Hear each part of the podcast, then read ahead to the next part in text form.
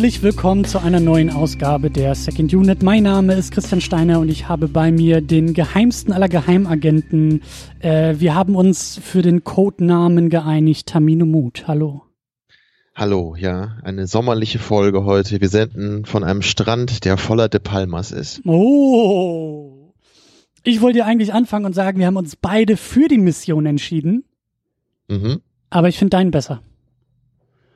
Super, dann sag einfach gar nichts mehr. Gut. Ähm, ja, dann bis zum nächsten Mal. Äh, wir sehen uns und äh, nee. Nee, wir müssen ja was. Also ich will auch was sagen.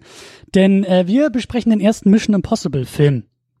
Äh, der da heißt Mission Impossible. Ähm, ein Film, der mir, glaube ich, näher am Herzen liegt, als ich das so im Alltag realisiere.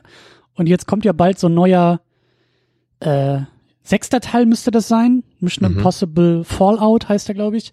Und da läuft so langsam diese ganze Marketing-Geschichte halt an und Trailer droppen. Und da dachte ich mir, Mensch, das ist doch mal eine gute Gelegenheit, Mission Impossible ohne Untertitel, also den ersten, zu besprechen. Und deshalb äh, tun wir das jetzt. Aber ich musste dich da auch gar nicht großartig mit irgendwelchen äh, giftigen Chemikalien irgendwie betäuben und dann irgendwelche Masken aufsetzen und so tun, als ob ich jemand anders wäre, um mit dir über diesen Film zu sprechen, oder?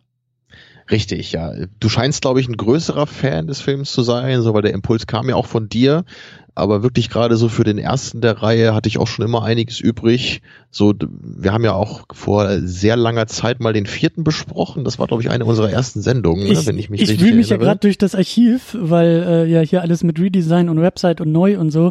Es müsste, ich glaube, die dritte Folge oder so sein, vielleicht die vierte Folge, also auf jeden Fall im einstelligen Bereich und das ist schon gute sechs Jahre her. Genau, und ich glaube, da hatten wir sogar auch ein bisschen über den ersten Film gesprochen damals im Zusammenhang mit dem vierten. Aber ich habe mich, glaube ich, seit, seit dieser Sendung damals jetzt nicht wirklich mehr mit Mission Impossible befasst. Ich habe halt irgendwann mal Teil zwei und drei gesehen. Ich weiß gar nicht, ob das damals schon war oder dann später erst. Naja, die halt beide nicht sonderlich toll sind, dazu später mehr. Ja, aber der erste ist halt wirklich irgendwie schon ein besonderer Film und De Palma war auch schon schon seit langer Zeit einer meiner Lieblingsregisseure und ich ich habe mich jetzt bei der erneuten Sichtung auch dann ähm, glücklich daran erinnern können, dass halt auch dieser Film jetzt wirklich eine Menge von De Palmas Handschrift trägt, was ich echt gar nicht mehr wusste. Du hast, du hast es schon angedeutet, wir wollen am Ende nochmal über Mission Impossible auch als Filmreihe sprechen, als Franchise.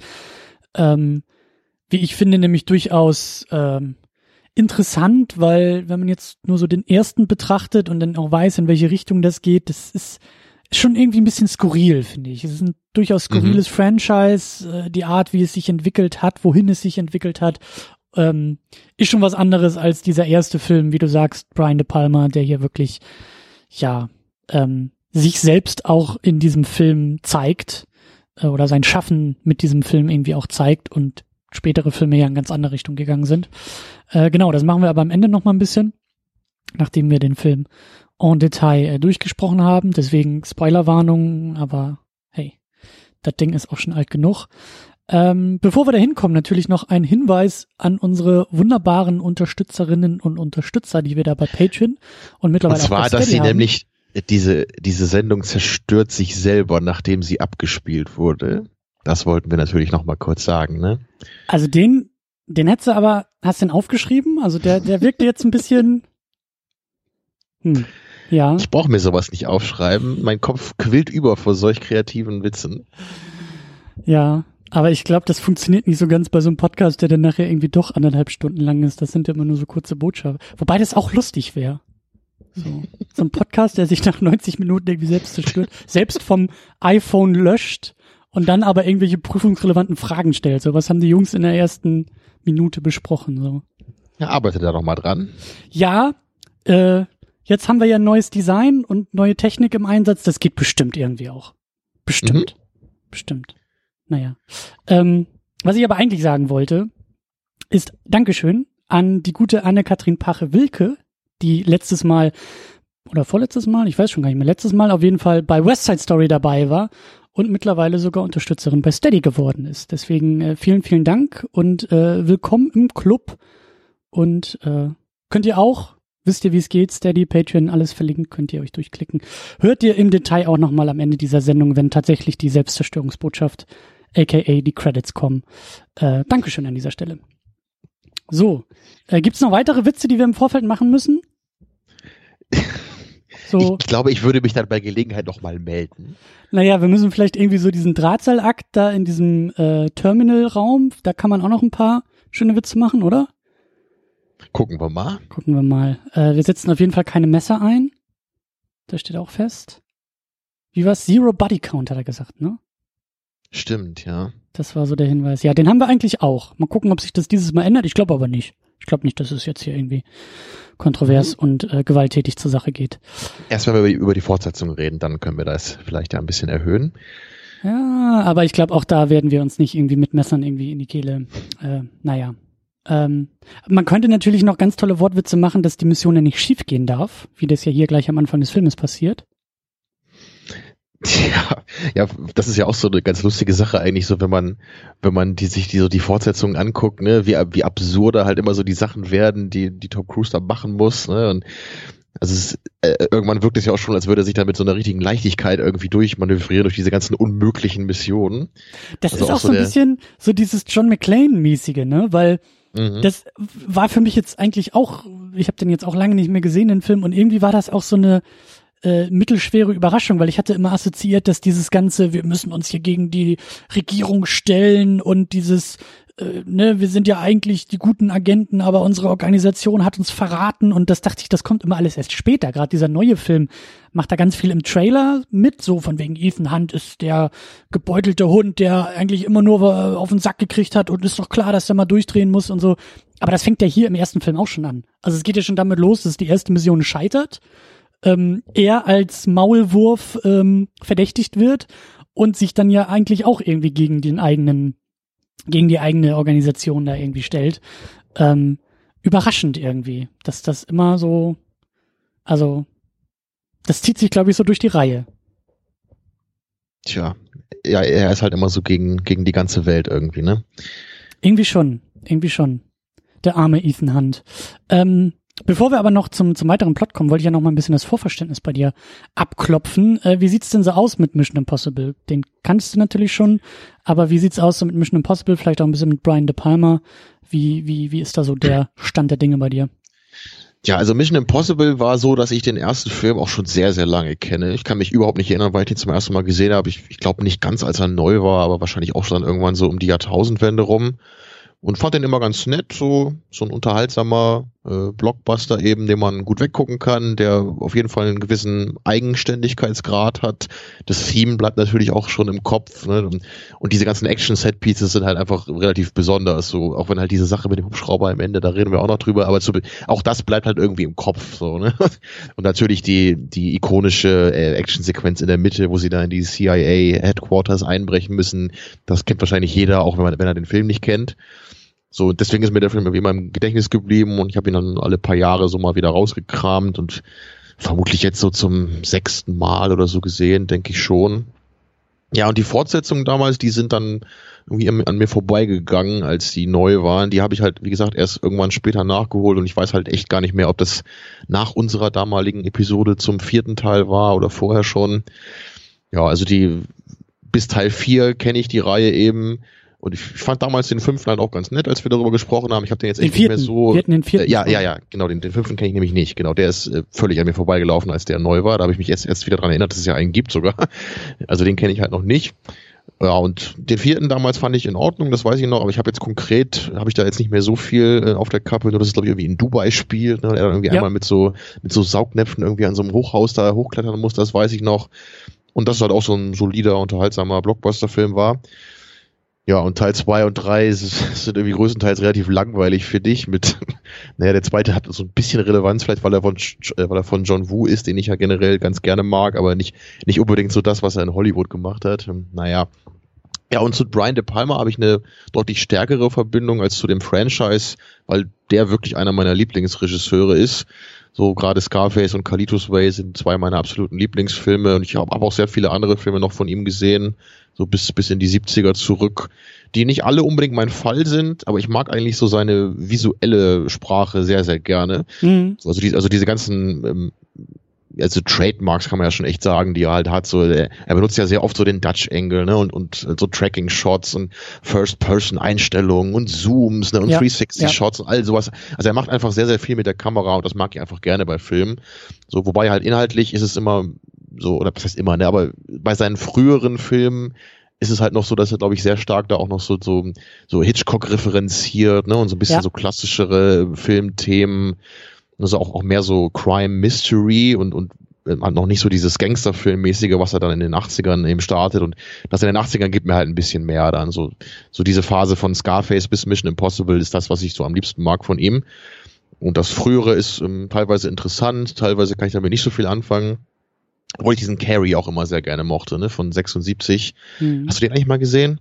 Ja, ich habe an der Uni im, im, in der Filmwissenschaft hatte ich auch ein Seminar zu Brian De Palma. Also ähm, komplett, ich glaube, es war sogar irgendwie drei Zeitstunden, also vier Stunden pro Woche, wirklich Brian De Palma mit so einem Seminar. Ich glaube, wir waren nur zu dritt oder so. Das war echt, also zwei Dozenten und drei oder vier Studierende. Also es war wirklich extrem geil dadurch. Ja, da muss ne? man aber die Hausaufgaben machen, ne? Das ja, fällt sonst auf, ja. Genau, aber ähm, und also in dem Seminar oder für das Seminar habe ich halt auch einiges geguckt. Ich weiß nicht, ob ich alles geguckt habe, ich weiß nicht mehr, wie wir da durchgegangen sind, aber eine Menge und auch, wie du sagst, über die Trademarks und über Handschriften von, von De Palma haben wir viel gesprochen und das weiß ich auch noch, da haben wir teilweise echt, ähm, also bei ihm kannst du echt richtig geile geile ähm, Analysen zur Kamera machen. Also da hatten wir, glaube mhm. ich, echt, ich, ich, ich meine, das war in einem De Palma Seminar, da hatten wir, glaube ich,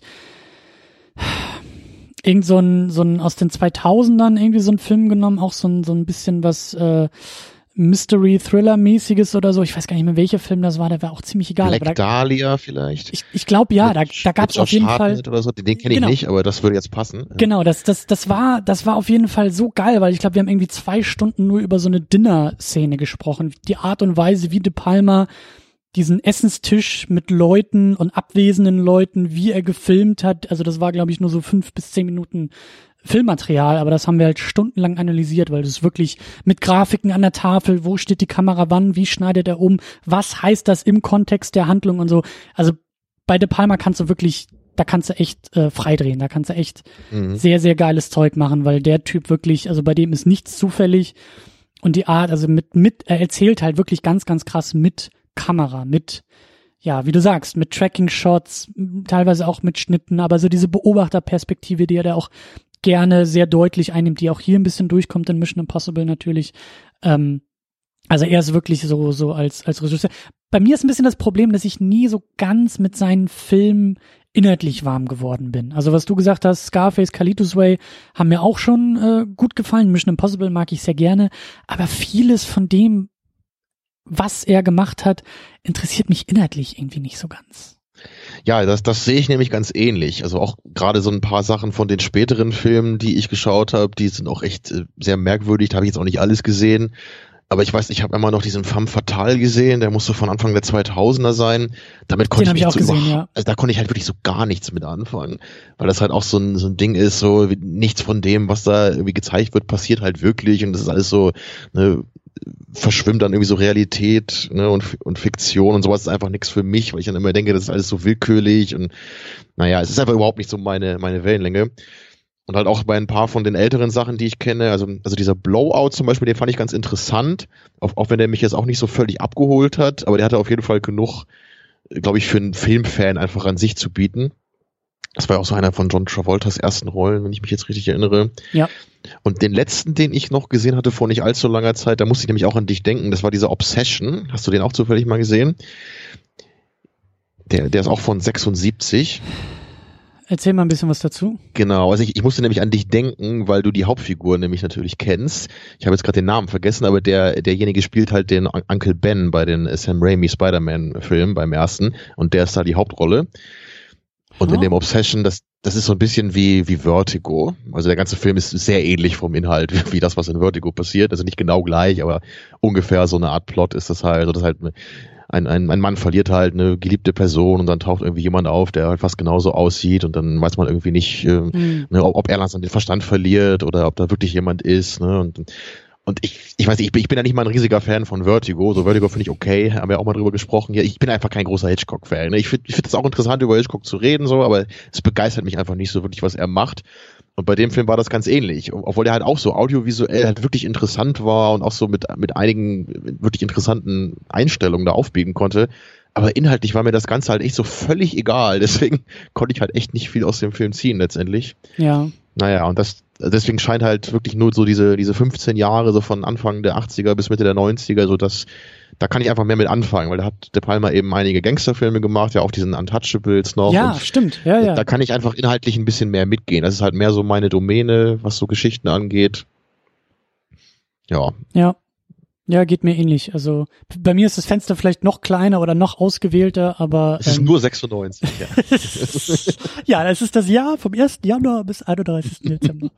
äh, nee, weiß ich nicht. Aber ähm, ja, also wie gesagt, so die, die, ich, find, ich weiß nicht, ob, ob, ob ich von Liebe sprechen kann. Das ist irgendwie, vielleicht ist es eine vergessene Liebe, weil je mehr ich mich jetzt auch mit dem Film dran erinnert habe, ich glaube, früher habe ich den auch, auch noch viel, viel krasser abgefeiert. Ich weiß noch, ich hatte das muss, ja, auch so 99, 2000, 2001, hatte ich auf dem N64 das Spiel Mission Impossible. Das war, glaube ich, nie gut.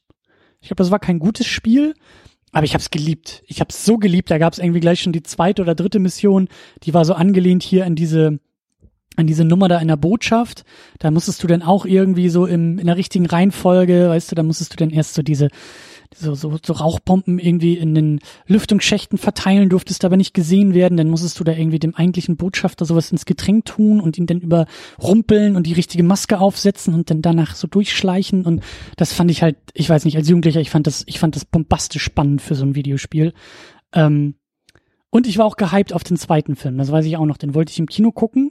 Der muss ja irgendwie so 2000, glaube ich, rausgekommen sein, 2001. Ich glaube sogar 2000 genau, ja, wenn ich Also- mich nicht täusche. Dann war ich da ungefähr 13, 12, 13 vielleicht und ich wollte den unbedingt im Kino gucken mit meiner Mutter zusammen, weil der ist ab 16 gewesen. So, und dann sind wir da in Husum ins Kino gegangen und ich natürlich, geil, ich guck den neuen Mission Impossible, der ist ab 16, aber ich kann den gucken. Gehen wir da rein und dann war da halt so ein sehr motivierter Kinomitarbeiter, der uns gleich an der Kasse nach Hause geschickt hat, gesagt hat, mm -mm, das geht nicht. Hast du denn nicht so eine, so eine Scherzbrille mit so einem Schnurrbart aufgesetzt oder so? Ich war noch zu jung, weißt du? Ich war noch nicht ganz so professionell, was so Spionage- und Agentengeschichten anging, weil ich kannte ja auch nur den ersten Mission Impossible Film. So. Aber bin ich halt nicht drauf gekommen. Ich hätte Ja, mich es- auch, Im Grunde wäre das ja auch total passend, ne, bei dem Franchise dann mit einer Maske da reinzugehen. ja, ich hätte mich eigentlich auch irgendwie durch einen Lüftungsschacht krabbeln und dann so ins Kinosaal, so in den Kinosaal von oben so runterseilen irgendwie und dann irgendwie ganz, ganz entspannt so im Sessel sitzen, so ein, hoffentlich Also, fällt's dann hast du den. Film dann erst, als du deinen 16. Geburtstag hattest, nachgeholt, oder? Ich weiß gar nicht mehr, wie, wahrscheinlich dann irgendwie auf, weiß ich gar nicht, ob es so schon DVD, schon DVDs hatte, VHS, DVD, irgendwie sowas. Ähm, fand den zweiten jetzt auch nicht so geil und naja, werden wir am Ende noch drüber sprechen, was so mit den anderen Filmen los ist, aber ähm, ich will nur sagen, ich, ich glaube, so als Jugendlicher war mir das irgendwie sehr, äh, sehr nah irgendwie. Ich glaube, das fand ich, gerade den ersten fand ich da, glaube ich, noch spannender, noch geiler, hat mich, glaube ich, noch mehr vom Hocker gehauen und so.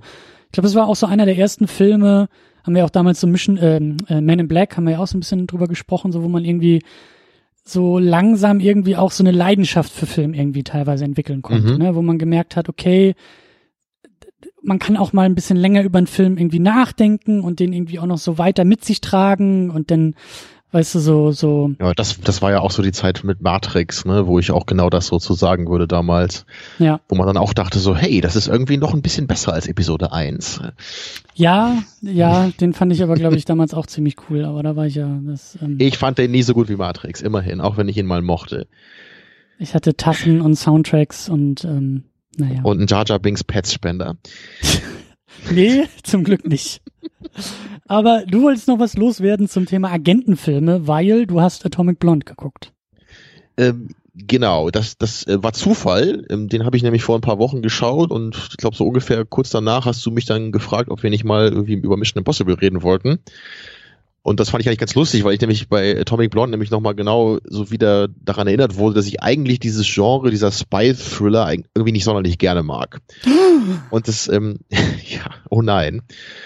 Ja, also das ist ja mit den, mit den Bourne-Filmen, so die kann man ja auch noch irgendwie so ein bisschen dazu zählen. Und ich, also ich, ich bin ja wirklich jemand, ich mag ja gerne auch mal Actionfilme gucken, die jetzt auch nicht super komplex oder sowas sind, sondern wo man sich einfach ein bisschen zurücklehnt und einfach gute Action genießt. So das, was schon Wo früher gemacht hat, passt da halt sehr gut. Ne? So, sowas mag ich ja durchaus gerne. Schwarzenegger-Filme, ne, muss ich nicht mehr, nichts mehr zu sagen. So sollte allgemein bekannt sein, dass ich dafür eine Leidenschaft habe. Das Problem bei mir ist halt immer nur bei diesen Spy-Filmen, es ist ja ganz oft so, dass es im Plot dann halt immer so darum geht, dann hat dann hier der eine den anderen verarscht und dann ist hier irgendwo der Maulwurf und dann suchen sie irgendwas und dann hat der eine dann doch wieder hier den anderen verraten. Weißt du, das geht immer so hin und her. Und ich finde das immer so anstrengend beim Angucken. Weißt du, da musst du halt immer aufpassen die ganze Zeit, dann musst du dir halt irgendwie Namen merken und wer da was gemacht hat. Und am Ende kommt dann doch nochmal so ein dreifacher Twist, wo, eh wo man eh nicht hätte drauf kommen können. Und ich ich weiß nicht, wie du das so siehst, aber ich finde immer, wenn ich halt so einen Entertainment-Film gucken will, und meistens sind die Filme ja so darauf ausgelegt, dann mag ich es halt lieber, wenn ich mich ein bisschen zurücklehnen kann und halt nicht so immer die ganze Zeit so voll aufpassen muss, so inhaltlich. Ja, ja und nein, ja und nein. Also ich, ich weiß, was du meinst und ähm, Atomic Blonde war für mich auch so ein Ding der eigen, also der, der mir, glaube ich, eher so, für mich eher so ein Heimspiel irgendwie hätte sein sollen. Ich habe den auch, äh, als er rauskam, im Kino geguckt, weil lustigerweise haben sie den äh, gegenüber, im Haus gegenüber hier bei mir in Berlin gedreht. So. Ich, Ach, das hattest du mal erwähnt, ja, stimmt. Ja. Diese, diese Szene in diesem Apartment, wo halt von außen so diese wahnsinnig krasse Beleuchtung, wo du einfach nur so mega krass weiße Fenster nur siehst so richtig überbeleuchtet ist das halt. Das haben sie, das, da bin ich mir ziemlich sicher, das haben sie gegenüber gedreht. Und ähm, ähm, ich, ich mag ja auch das, die, die John Wick-Dinger, das war ja irgendwie von einem der Regisseure von John Wick. Und dann habe ich den sogar auch noch in dem Kino geguckt, in dem es in einem Film ja auch eine Szene gibt. So, das war für mich so ein, so ein Berlin-Ding auch noch irgendwie, was dazu kam. Aber das Problem, was du geschildert hast, hatte ich bei dem Film halt leider auch. Und das ist für mich eher, ähm, das, das hat nicht zwangsläufig was, glaube ich, mit dem, mit dem Metier zu tun, sondern ich würde eher sagen, da haben sie es halt einfach nicht so ganz rund gekriegt. Weil mir ging's genauso, dieses, Moment mal, wer hat da jetzt eigentlich gerade wen übers Ohr gehauen? Du bist jetzt der Doppel-Doppel-Agent und du bist der Dreifach-Agent. Ja, genau, heißt, am Ende äh, ist sie doch dann irgendwie der Triple-Agent nochmal, ne? Und das, ja, das war nee. ist mir immer alles ein bisschen zu viel. Also ich fand den Film jetzt nicht, nicht super schlecht oder so. Ich, ich, ich meine, ich, ich, ich habe natürlich dieses Longtake in der Mitte halt geliebt, ne? weil sowas finde ich halt total geil, ne? So eine, so eine intensive Action-Szene, die also ohne, ohne sichtbaren Schnitt, muss man wahrscheinlich sagen, gemacht wurde. Ich, ich fand allerdings, die hat irgendwie nicht wirklich zum Rest des Films gepasst, ne? Weil sonst ist ja, ja die Action eigentlich ziemlich stilisiert und dann, dann läuft da irgendwie so äh, 80er Synthesizer-Musik dann zu, was ja auch ganz nett ist. Aber dann plötzlich hast du in der Mitte halt so eine Action-Szene, wo halt gar keine Musik läuft und es halt nur so Gestöhne und Geprügel ist. Und das ist so, hm, okay. Also ja, ich fand das halt auch cool ein bisschen bemüht. Sich, aber, ich, fand, ähm, ich fand die Szene auch ein bisschen bemüht, so, dass ich mir dachte, ja, es, es wirkte ja. so ein bisschen so, guck mal, hier, das, das macht den Film irgendwie relevant, so, weil ja. wir irgendwie sowas haben und naja, im Großen und Ganzen muss ich leider echt sagen, ich fand das meiste einfach ein bisschen langweilig und anstrengend, weil mich einfach so dieses ähm, Agenten-Vertauschspiel äh, einfach nicht so begeistert. Also das, das mögen bestimmt viele Leute auch, so, dass sie halt dann mit, äh, miträtseln können, welche Figur dann wohl auf welcher Seite steht, ist einfach nicht so meins. So, ich, ich mag dann lieber gute Action und einen Plot, der simpel ist. Naja, um mal, mal zum Film zurückzukommen, hier zum Mission Impossible. Es hat mich nämlich heute dann positiv überrascht, weil ich ja eben gerade von ja. äh, von dem anderen Film halt kam, so dass das halt hier wirklich gut gelöst ist, obwohl im Grunde formal eigentlich genau das auch in dem in dem Film ist, was mir sonst äh, oft Probleme macht. Ja. Nämlich so ein so ein richtiger Token-Plot ja im Grunde mit wir suchen halt den ultimativen MacGuffin. Ist, ist ja auch genau der gleiche Plot, den sie bei Atomic Blonde wieder rausgegraben haben. Ne? So die die Liste mit äh, allen Agenten und allen Identitäten. Ne? So, das ist ja wirklich der, der typische MacGuffin, ne, wie Hitchcock es gesagt hat, so irgendwas, was die Figuren im Film halt interessiert, aber uns als Zuschauer im Grunde überhaupt nicht. Und äh, aber ja. hier ist es einfach so gut erzählt und es ist halt gut ja. entwickelt. Und ich glaube, halt das ist De Palma auch, ja. Sicherlich, ja. Es ist halt auch immer mit, mit toller visueller Kameraarbeit verbunden. Und außerdem sind halt auch immer die Action-Set-Pieces sehr schön verteilt im Film, sodass du halt nie zu lange Phasen hast, wo, wo dann halt nur geredet wird, in Anführungsstrichen. Ne? So, weil du hast ja hier diese drei großen Action-Set-Pieces, die halt alle toll sind. Ne? Eben diese Szene am Anfang, wo sie da in diese Botschaft müssen, in der Mitte eben die, die CIA-Headquarters-Szene und dann am Ende diese Action-Szene rund um den Zug. Und das sind halt alles drei tolle Action-Szenen, die im Kopf bleiben und in diesem 110-Minuten-Film einfach toll verteilt sind. Ne?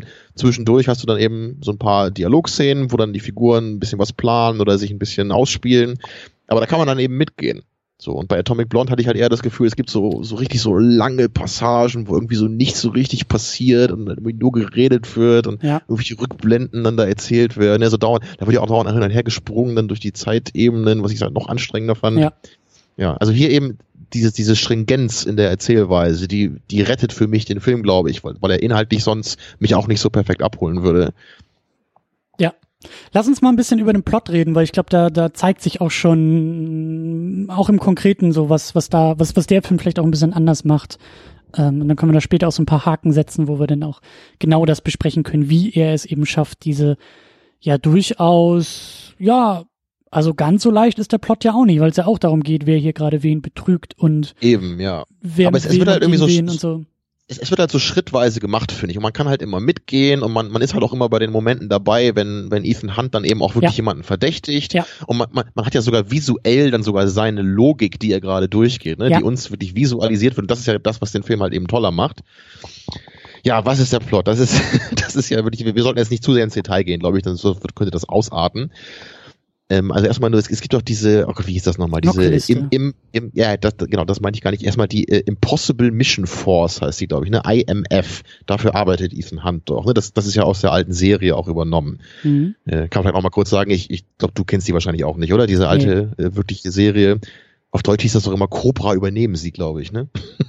Ja, ist es das? Ist es? Ich glaube, das ist das, ja. Okay. Ne, und Mission Impossible dann eben im Original, ich glaube, die lief so irgendwie von den 60ern bis Mitte 70er oder irgendwie so.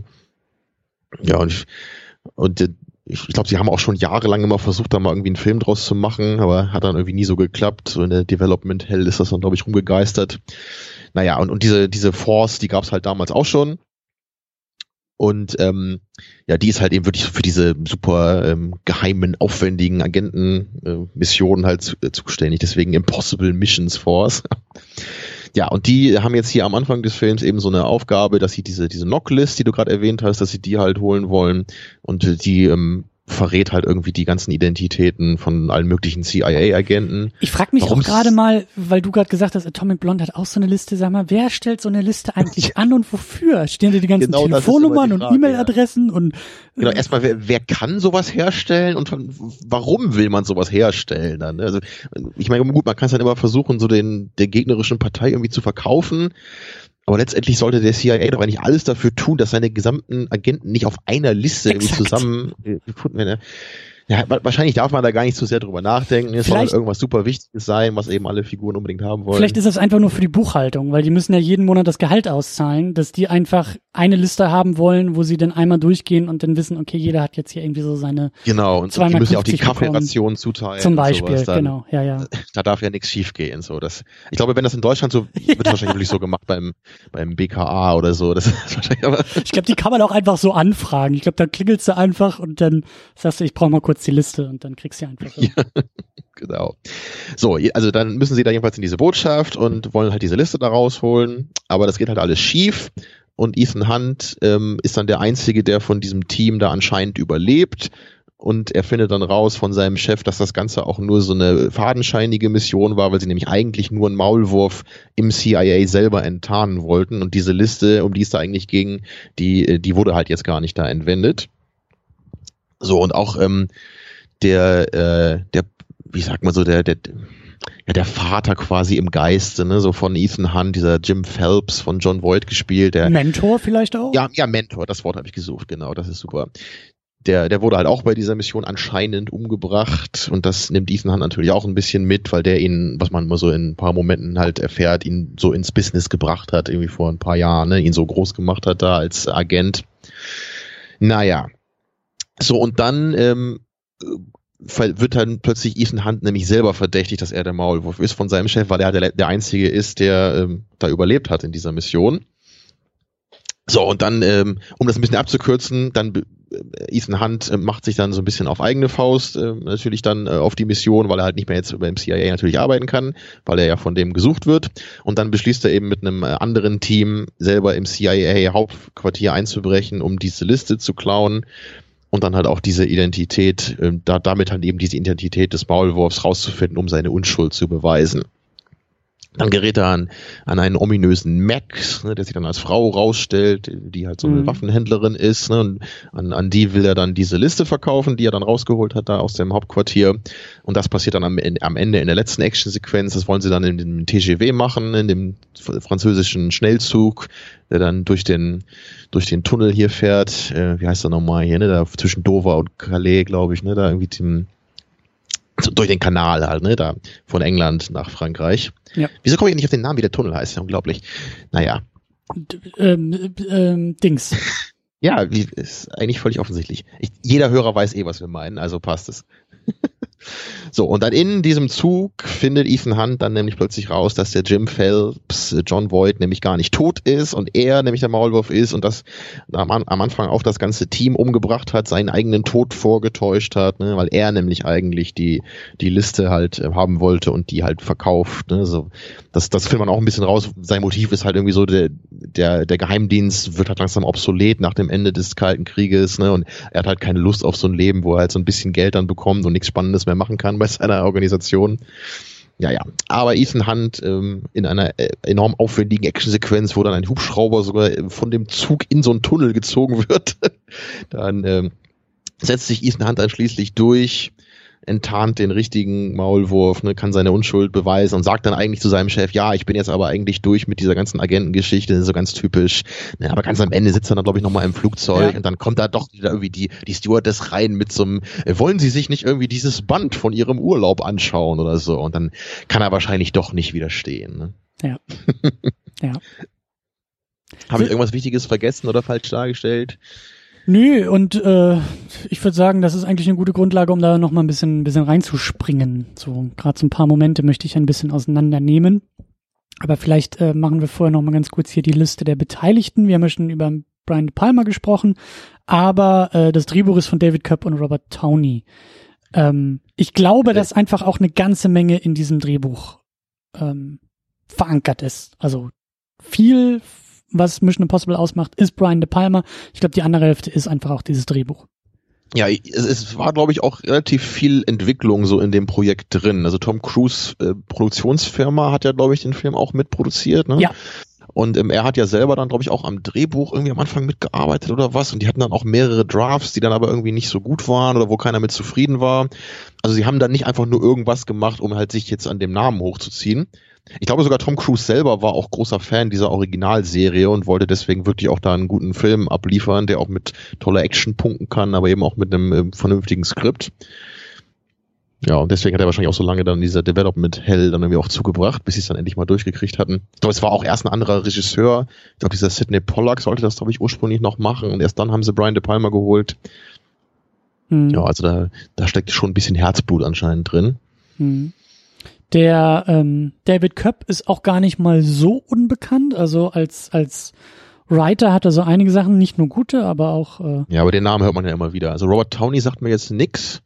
Aber hier, dann äh, Kalitos Way hat er zum Beispiel auch geschrieben, der, der, der okay. Köpp. Äh, Jurassic Park ist dabei. Genau, das hatte ich noch im Kopf, ja, von Köpp. Jurassic Park, klar. Snake ja. Eyes ist ja, glaube ich, auch hier De Palma nochmal.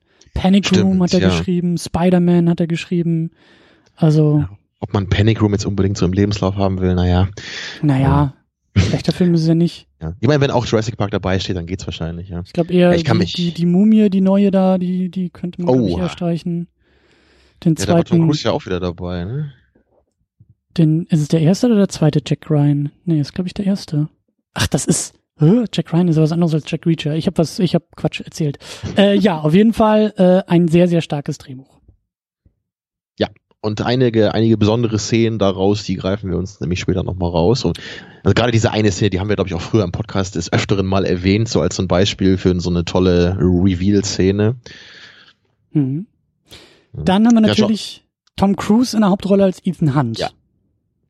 Ja, von dem kann man halten, was man will. Und ich, ich meine, ich, ich finde es halt immer so schwierig mit ihm, weil irgendwie als, ja. als wirklich als, als Action-Schauspieler muss ich ihn irgendwie respektieren, weil ich, ich finde das halt toll, dass er immer seine eigene Instanz machen will.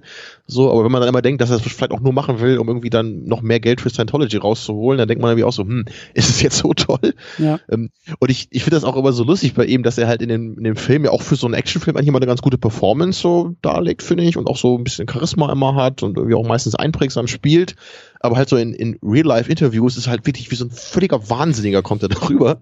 Da gibt's. Das, ja. Das erinnert mich immer ein bisschen an Klaus Kinski, muss ich sagen, weil, also ein bisschen Klaus Kinski kennst du ja vielleicht auch. Also wenn, wenn, du den mal in einer Talkshow siehst, dann irgendwie, ne, das ist, das ist so wahnsinnig, wie der redet. Das ist wie so ein, wie so ein Orakel irgendwie spricht. Also du kriegst da kaum mal irgendwie einen normalen Satz raus, den du verstehen kannst von ihm. Ja. so, aber in den Filmen wirkt er dann halt so, so, so knallhart, actend also, also er wirkt halt fast in den Filmen irgendwie wie eine normalere Person als im wirklichen Leben. Also da stelle ich mir bei Klaus Kinski immer wirklich vor, dass er halt lange, lange, lange üben musste, um sich zu überlegen, wie könnte ein normaler Mensch äh, wohl aussehen als das, Schauspiel oder so. Das ist aber ein sehr gutes Beispiel. Tom Cruise ist tatsächlich, äh, also ich glaube mittlerweile geht's wieder einigermaßen, aber der hatte auch so seine Phase, wo er doch da bei Oprah irgendwie auf die Couch gesprungen ist und es gibt ein, ein ja, sehr, sehr ja. legendäres Interview bei David Letterman. Ich glaube, das ist sogar irgendwie aus den 90ern, in den 90er oder so. Ähm, ja, so Mitte, Mitte, Ende 90er. Dieses Interview hat Christian Bale als Grundlage für American Psycho genommen. Was? Also das habe ich auch irgendwie mal so in Interviews gehört und irgendwann mal so gelesen, dass halt wirklich dieses eine David Letterman Interview, die Art und Weise, wie Tom Cruise sich da auch, wie du gerade beschrieben hast, quasi wie er simuliert hat, ein Mensch zu sein. So mit mit wie er gelacht hat, die Art von Humor, die Interaktion mit David Letterman, das hat äh, Christian Bale wohl studiert und das war so seine Grundlage für die Performance in American Psycho. Das ist ja echt der Hammer. Also so dieses, das muss ich mir echt mal angucken. So leicht, weißt du, das ist ja auch der, der, wie heißt er denn hier, der, no, no, nee, nicht Norman, nee, wie ist er? Norman, Norman Bates? Norman Bates war doch was anderes, oder? Ja, nee, aber der heißt glaube ich auch Bates in dem Film, ne? aber ein anderer Vorname oder so. Auf jeden Fall der titelgebende American Psycho in dem Film, der ja auch so, so in so einem Simulationsmodus läuft von 90 Prozent trifft er irgendwie Mensch sein, aber diese letzten 10 Prozent, dieses Uncanny Valley, was da rauskommt, so von irgendwas stimmt mit dem Typen nicht. Genau, so ein Uncanny Valley im Verhalten, ne? So. Genau. Und, und, und das basiert wohl auf einem Interview von Tom Cruise. Norman Bates, ist das nicht der aus Psycho, denke ich gerade? Ja, deswegen irgendwie, irgendwie ja. aber ich glaube auch irgendwas mit Bates, oder? Aber ich glaube, der heißt auch Bates, oder? Aus American Psycho. Aber ich komme jetzt nicht drauf. Nee, naja. googeln wollen wir nicht, das kann man ja gerne in den Kommentaren nachliefern. Auf jeden Fall, äh, guckt euch mal dieses Interview an, das ist, glaube ich, nicht ganz so schwer zu googeln.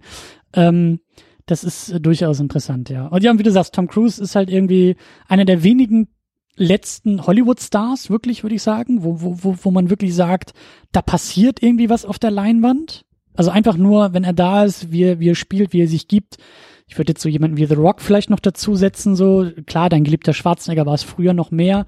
Aber so dieses, heute sind es ja die Marken. Weißt du, heute ist es scheißegal, wer im Kostüm steckt, aber wenn da Spider-Man kommt, wenn Iron Man kommt, wenn irgendwie, äh, ne, das ist sozusagen, das zieht an, an, an der Kinokasse und das ist der Grund, warum man ins Kino geht. Aber früher waren es ja eben noch mehr wirklich die Stars.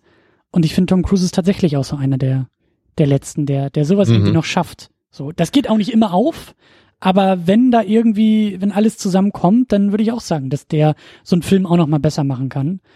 Ähm, ja, und ich, ich glaube, der war damals ja auch wirklich einfach finanziell einfach ein riesiger Publikumsmagnet, ne? Also ja. wahrscheinlich das, was Robert Downey Jr. vielleicht ein bisschen später war, ne? So der wertvollste Hollywood-Schauspieler. Genau, wobei. Nicht, ob, er das, ob er das wirklich mal war sogar. Wobei ja. der Vergleich halt auch ganz interessant ist, weil Robert Downey Jr. fast nur in den Iron Man-Filmen so zieht. Also es ist ja nicht so, dass jeder ja. Robert Downey Jr. Film, der irgendwie existiert und nach Iron Man existierte, auf einmal durch die Decke ging, sondern das meine ich ja gerade so. Die Leute, klar. Ja, Tom Cruise hat ein paar mehr, ne? So mit Top Gun, da kennt man ihn natürlich her. Und dann eben später Mission Impossible, ja. das war jetzt halt nicht nur so ein Iron Man-Projekt. Ja, ganz genau. Und das ist halt auch noch ein bisschen was anderes, weil es halt nicht irgendwie so, so eine große Comic-Marke ist im Rücken, weil äh, ich sag ja so, das Kostüm ist entscheidender als irgendwie der Typ, der da drin steckt. Und äh, Cruise ist halt wirklich so ein Kandidat. Also hier, äh, den ersten Jack Reacher finde ich zum Beispiel auch ziemlich klasse. Ähm, eben auch, weil das so ein, so ein, so ein Tom Cruise-Film irgendwie ist, der einfach mit, mit seiner Performance und mit der Art was rausholen kann. So Tom Cruise kann halt so jetzt auch hier in dieser Mission Impossible-Reihe, das, ich kaufe ihm das halt ab, so diesen, diesen, diesen gewitzten, ähm, der immer so, der immer noch so ein, so ein, so ein, so ein Ass im Ärmel hat, weißt du? So der, der, mhm.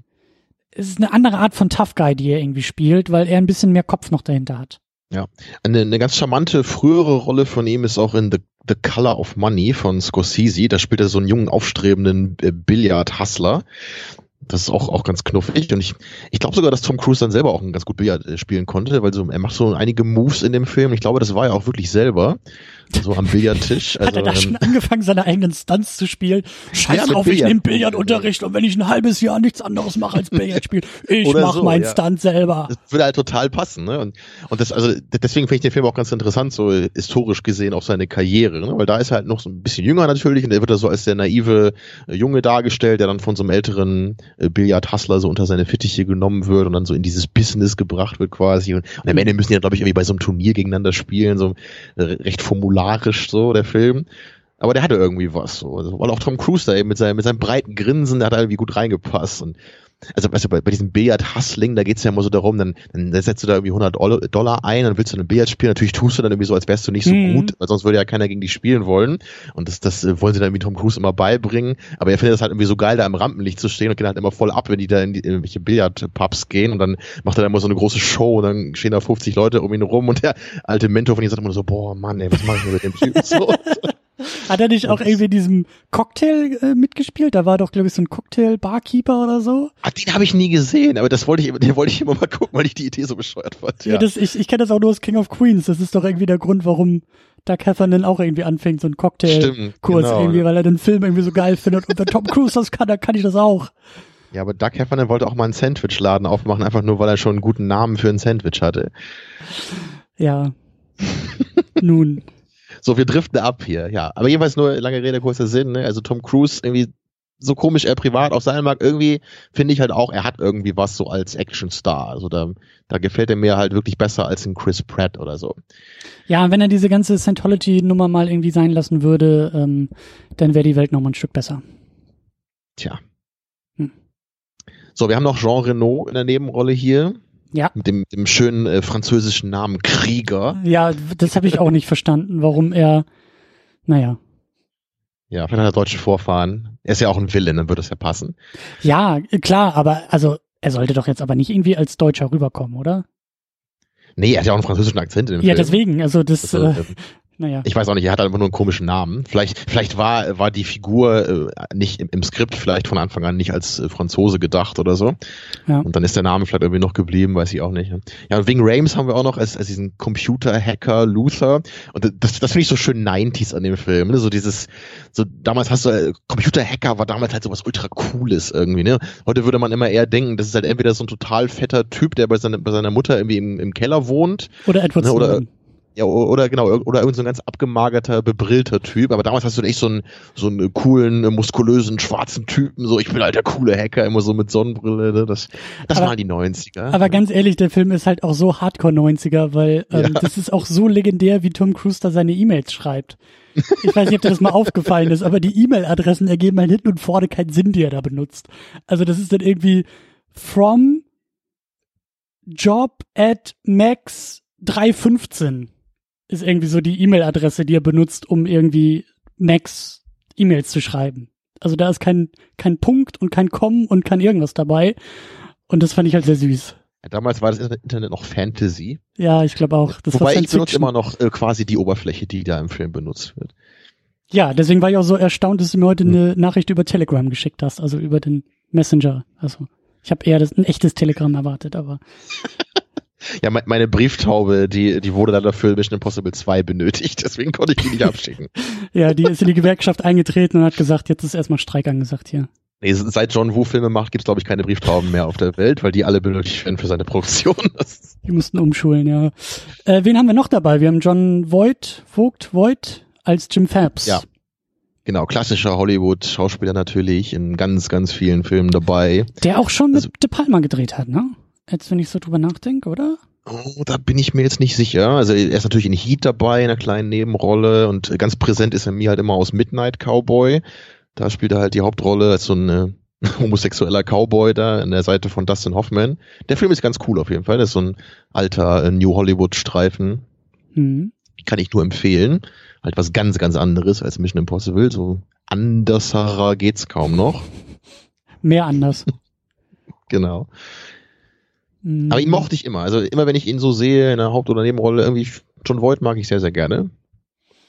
Und dann haben wir noch dabei Henry Czerny, Journey als Kid Rich, der erwähnte. Das, das, Gesicht kennt man auch irgendwo her. Ja. Ich habe ihn aber jetzt auch nicht konkret aus anderen Filmen. Ich glaube, er ist oft auch so, so in so Nebenrollen in irgendwelchen Polit-Thrillern oder sowas. So. Ja.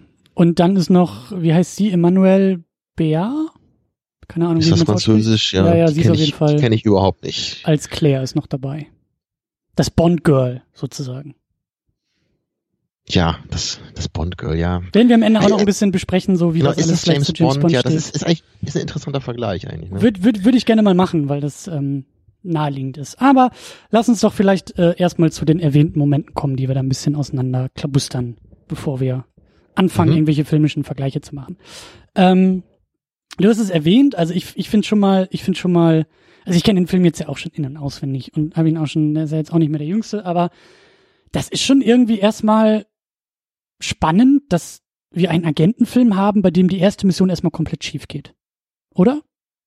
Genau, ne? normalerweise sieht man ja am Anfang immer erstmal, wie cool James Bond dann eben so sein Ding durchzieht, ne? Und dann, dann so im Hintergrund explodiert das Haus und er zündet sich noch Zigarette an, irgendwie so und geht so weg, ne? Sowas würde man ja normalerweise erwarten. Ja, und wir kriegen auch ein Team so, ne, eingeführt, was, was, was, ja, in, also Genau, auch, auch ja. diese, dieser Zusammenhalt in den ersten Momenten, ne? Die sind ja in diesem, in diesem Hinterzimmer und hier der Phelps hält da wieder seinen Vortrag und, und Hunt ist ja auch so ein bisschen großkotzig und, äh, ne, Phelps fragt, na, habt ihr noch irgendwelche Fragen zu der Mission? Und Hunt sagt einfach nur, ja, äh, gibt's ja irgendwie auch einen vernünftigen Cappuccino, also hier dieses Pisswasser, das kann man ja nicht trinken. Und alle lachen und das ist so, ne, wir sind so ein Team und äh, wir gegen den Rest der Welt. Und die werden halt so innerhalb der nächsten paar Minuten einfach alle so weggeschnetzelt und auf einmal steht Hand alleine oder fast alleine irgendwie da. Das ist schon, schon Das schräg. ist echt ungewöhnlich, ja. Und vor allem, äh, vielleicht erinnerst du dich noch an diesen einen Shot, als dieser Typ auf dem Fahrstuhl da stirbt, ne? Da, da hast du ja sogar so einen ganz kurzen Mhm. Frame, wo man halt so sieht, so Wie er so aufgespießt als, als, als wird. Puppe, genau, wie er dann so auf dem Fahrstuhl wie so nach oben guckt und ihm dann wirklich so ein, so einer dieser Metallstreben da wirklich so direkt in den Rachen gestoßen wird. Also, das würdest du halt bei James Bond nicht sehen am Anfang, auch Ja. wenn es hier nur so ein ganz kurzer Shot war. Ja. Also da, da, da wird sofort die Stimmung dieses lockeren, coolen Agenten-Thrillers total gebrochen. Ne, Und alle sind tot, die Hand irgendwie was bedeutet haben anscheinend, auch sein Mentor. Ja.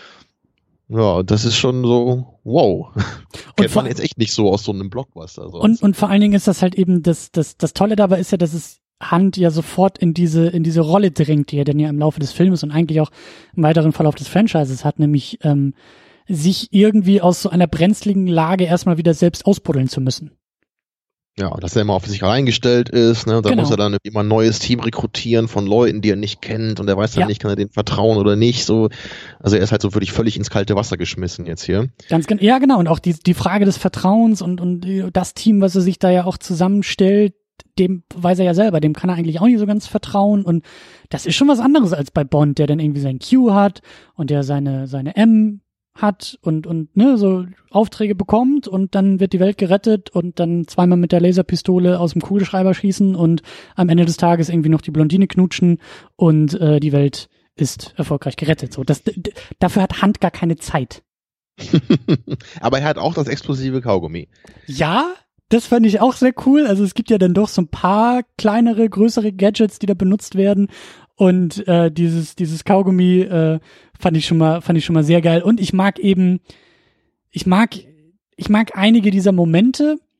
Und äh, ähm, da, da werden wir auch noch so ein bisschen drüber sprechen, hatten wir im Vorgespräch so ein bisschen auch drüber gesprochen, das ist eigentlich auch so ein Christian-Film, weil eben zum Beispiel diese erste Szene, wo er dieses Kaugummi einsetzt. Also er ist ja, die Mission ist ja gescheitert, er ist der einzig, vermeintlich einzig Überlebende, der ja dann da irgendwie in diesem Restaurant, ich glaube, dieses, dieser ausgemachte Treffpunkt, den sie ja, glaube ich, im Falle eines Scheiterns irgendwie, ähm, oder, oder er hat ja, glaube ich, irgendwie telefoniert da mit dem Kittredge, auf jeden Fall treffen die sich an diesem Restaurant. Und Mhm. da geht's dann auch schon los, ne, dass De Palma mit seinen Dutch Angles uns auch schon zeigt, irgendwas stimmt hier gerade nicht. Und dann erfahren wir ja, das war alles nur eine, eine äh, äh, inszenierte Mission, weil ja eigentlich ein Maulwurf irgendwie auserkoren werden musste. Und komischerweise ist Hunt der Einzige, der es überlebt hat. Und dann benutzt er auch dieses, dieses Kaugummi, um da diesen großen Wassertank in die Luft zu jagen und äh, damit dann halt so von der Szenerie zu flüchten. Und da, das, das sind so Momente, das, das liebe ich ja total, wenn halt diese, und da mag ich auch die Figur von Ethan Hunt sehr, sehr gerne, auch im Laufe des Filmes, dieser, dieser Typ, der halt, er ist, ach, das, ich finde es schwer zu beschreiben, aber er ist halt, er ist klug, ähm, hat immer noch so den letzten Trick irgendwie auf Lager.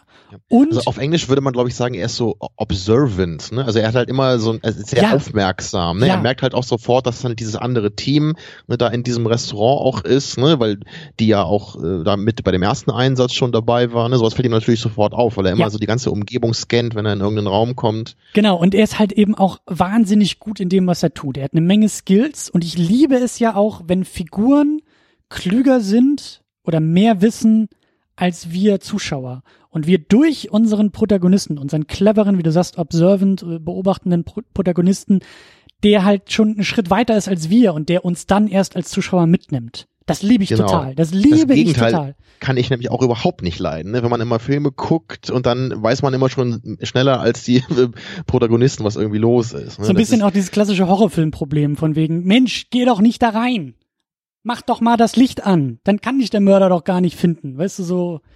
Ja, so, so das typische Trope. eben, Ne? Man sitzt davor und, und die Figuren machen immer nur irgendeinen Quatsch und man denkt, selbst ich als dummer Idiot, der hier nur Filme guckt, könnte das irgendwie alles viel besser machen als die. Ganz genau. Und äh, klar, da, da hast du recht, das ist halt hier eben die, die freudige Überraschung. Und dann auch später natürlich, oder ich weiß nicht, ob du das nochmal extra machen wolltest, ja wahrscheinlich, ne? Das hat nochmal seinen eigenen Punkt verdient, aber diese, diese andere Szene, das ist ja auch in so einem Restaurant, glaube Ja. ich, da an dem Bahnhof später. Ne? Das ist ja, Ja. wirklich, also die Restaurantszenen sind klasse in dem Film, muss man echt sagen. Das ist eine gute Yelp-Bewertung. Ja. Finde die Restaurants heraus, in denen gedreht wurde und sag, also die Szenen in Mission Impossible sind fantastisch. Ja, also weil das ist ja echt diese Szene, die wir ja auch glaub, früher, aber haben wir die oft erwähnt, das weiß ich noch im Podcast, immer so als Ja. Beispiel für, für eine richtig intelligente Szene in einem Action-Blockbuster mal, ne, wo er dann eben diesen Phelps wieder trifft, ne, der, wo sich dann rausstellt, oh, er ist doch gar nicht gestorben, anscheinend nur schwer verletzt, ne, und dann, dann fragt eben Hunt den Phelps, okay, was ist denn passiert, ne, und dann, Ja. Und dann ähm, erzählt der Phelps ein bisschen was und dann rekapituliert Hunt dann so aus seiner Sicht, ne, so, ah ja, okay, dann warst du dann hier auf der Brücke und dann wurdest du angeschossen von irgendwem und so.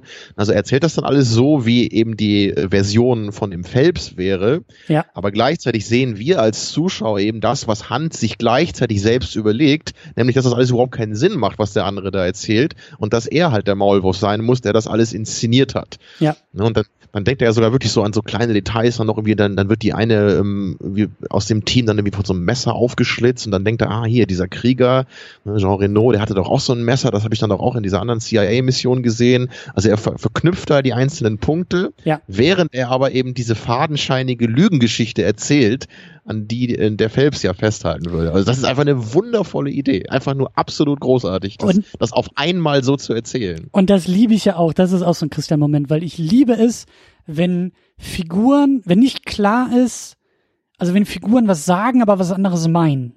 Ja. Auch da, so dieses, die Figuren sind irgendwie weiter als wir Zuschauer und man muss mitgehen und miträtseln, weil auch da ist ja das Ding, was mir auch immer wieder auffällt, dass ich mir auch denke, also Phelps ist ja auch nicht der Blödeste. Er ist auch ein sehr guter Agent, der diesen sehr guten Agenten Hand ausgebildet hat. Der wird wahrscheinlich auch denken, dass Hand jetzt irgendwie was ganz anderes sich denkt. Und so geht das halt immer wieder, so schaukelt sich das so gegenseitig hoch. Weißt du? Also Phelps sagt etwas und meint ja eigentlich was ganz anderes. Hand bestätigt das Gesagte und meint auch was anderes. Und dann denkst du wieder, ja. Aber Phelps wird wahrscheinlich auch wissen, was er eigentlich meint. Und ich liebe sowas. Eben. Ich liebe es, wenn Und, und Figuren der Phelps, so der reden. erzählt, also er sagt ja dann auch, ja, ne, dieser, dieser andere Typ hier, ne, der, dieser Chef da von der CIA hier, Der wie heißt er nochmal hier? Kittredge, genau.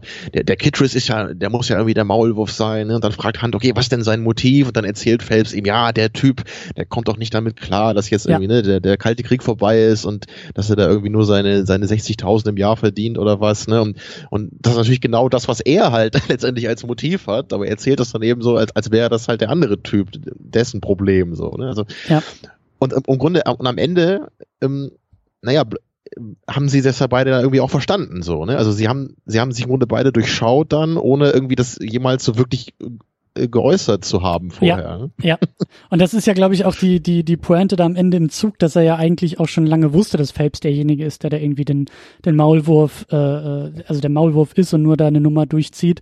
Aber ich glaube, er wollte doch irgendwie noch gucken, ob Claire da mit drin hängt oder nicht. Ich glaube, das war da so das einzige. Genau, darum ging's ja. Warum er wusste es ja schon, als er diese Bibel da gefunden hat. Ne? Da hat Genau. er sich ja irgendwie das dann da hat er sich irgendwie zusammengereimt, dass der Phelps einmal an einem anderen Ort gewesen sein muss, als er es gesagt hat, glaube ich, ne? weil in dieser Bibel irgend so ein äh, Sticker von so einem Hotel oder so drin war. Genau, das Hotel hat er irgendwie erwähnt am Anfang bei dieser, bei dieser gefakten Mission und dann hat er sich eben gewundert, dass das aus Chicago, aber da irgendwie in Prag in einem, in einem eigentlichen Hotel irgendwie mitgenommen wurde und weil er ja mhm. wusste, dass die da in Bibelversen kommunizieren, war klar, hey, das muss ja, der, genau, der genau. Maulwurf gewesen sein. Also die, ne, warum hat er sonst die Bibel aus Chicago mit nach Prag genommen, wenn er da nicht irgendwie äh, ja. so einen Nutzen für hat. Aber ja, auch das, auch das, ähm, ich, großartig. Das, also ich, ich, ich liebe das ja. Ich liebe das und auch dann, wie du sagst, diese, das ist ja die Szene, das endet ja darin, dass er diese Bibel ähm, vom Boden aufhebt. Davor ist dann ja noch der Moment, wir springen vielleicht ein bisschen, aber äh, als sie denn diese Liste, da werden wir auch noch drüber sprechen, als sie diese Liste ja geholt haben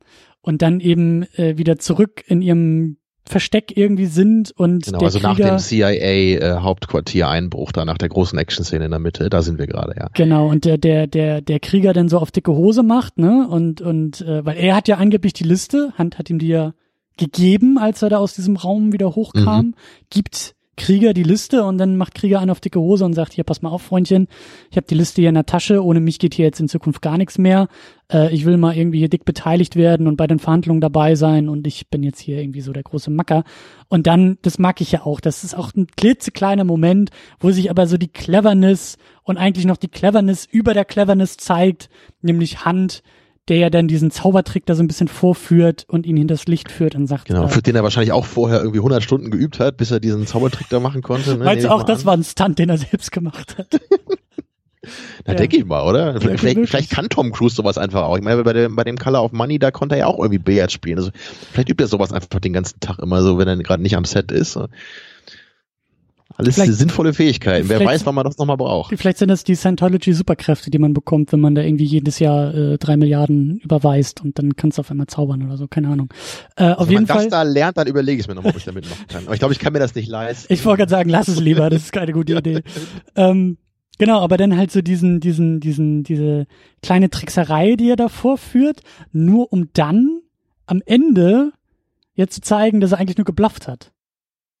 Krieger ja. hatte die Liste tatsächlich. Er hat ihn einfach nur ausgetrickst, indem er jetzt diesen Zaubertrick hier vorführt und so tut, als ob er ihn hinters Licht geführt hat. Ja, das ist einfach eine knuffige Szene. Auch mit seinem breiten Grinsen die ganze Zeit dabei. Ne? So, das, das ist der schmierige Tom Cruise, der da in dieser Rolle ja, ja. noch. Ja, ja. Ja, ja. Aber das liebe ich halt. Ich liebe es, das meine ich ja. Ich liebe es, wenn, wenn die Figuren clever sind und dabei immer einen Schritt weiter denken, als wir gerade in der Szene als Zuschauer sind.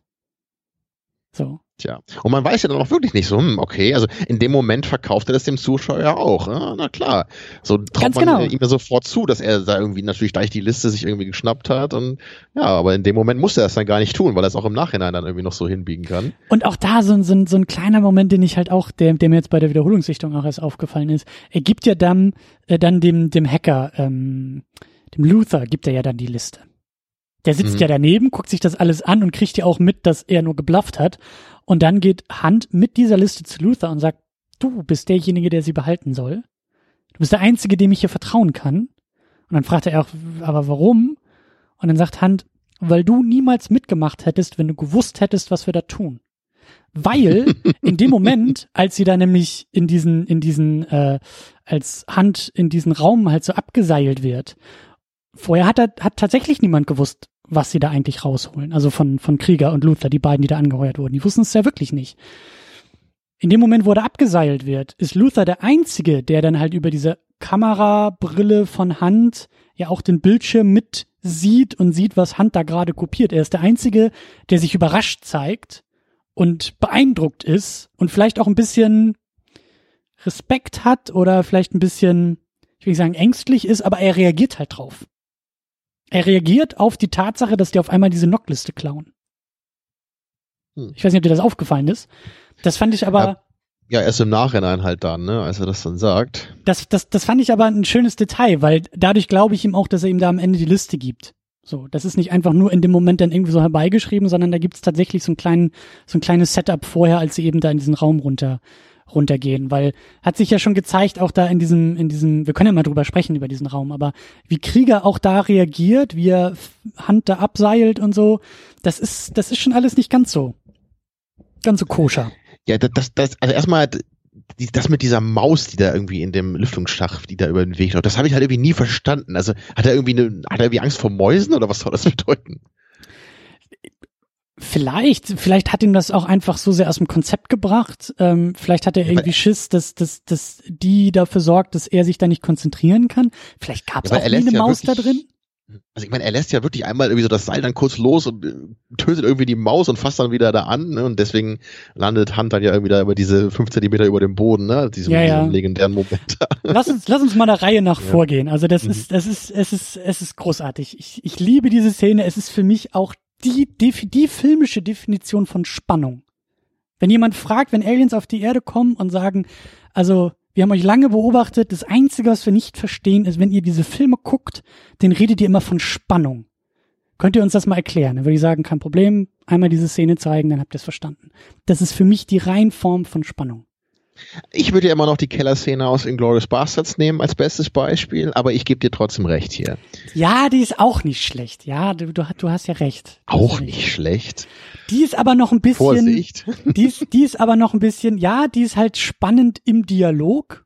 Da hast du recht. Ich finde, hier kommt filmisch noch ein bisschen was anderes hinzu.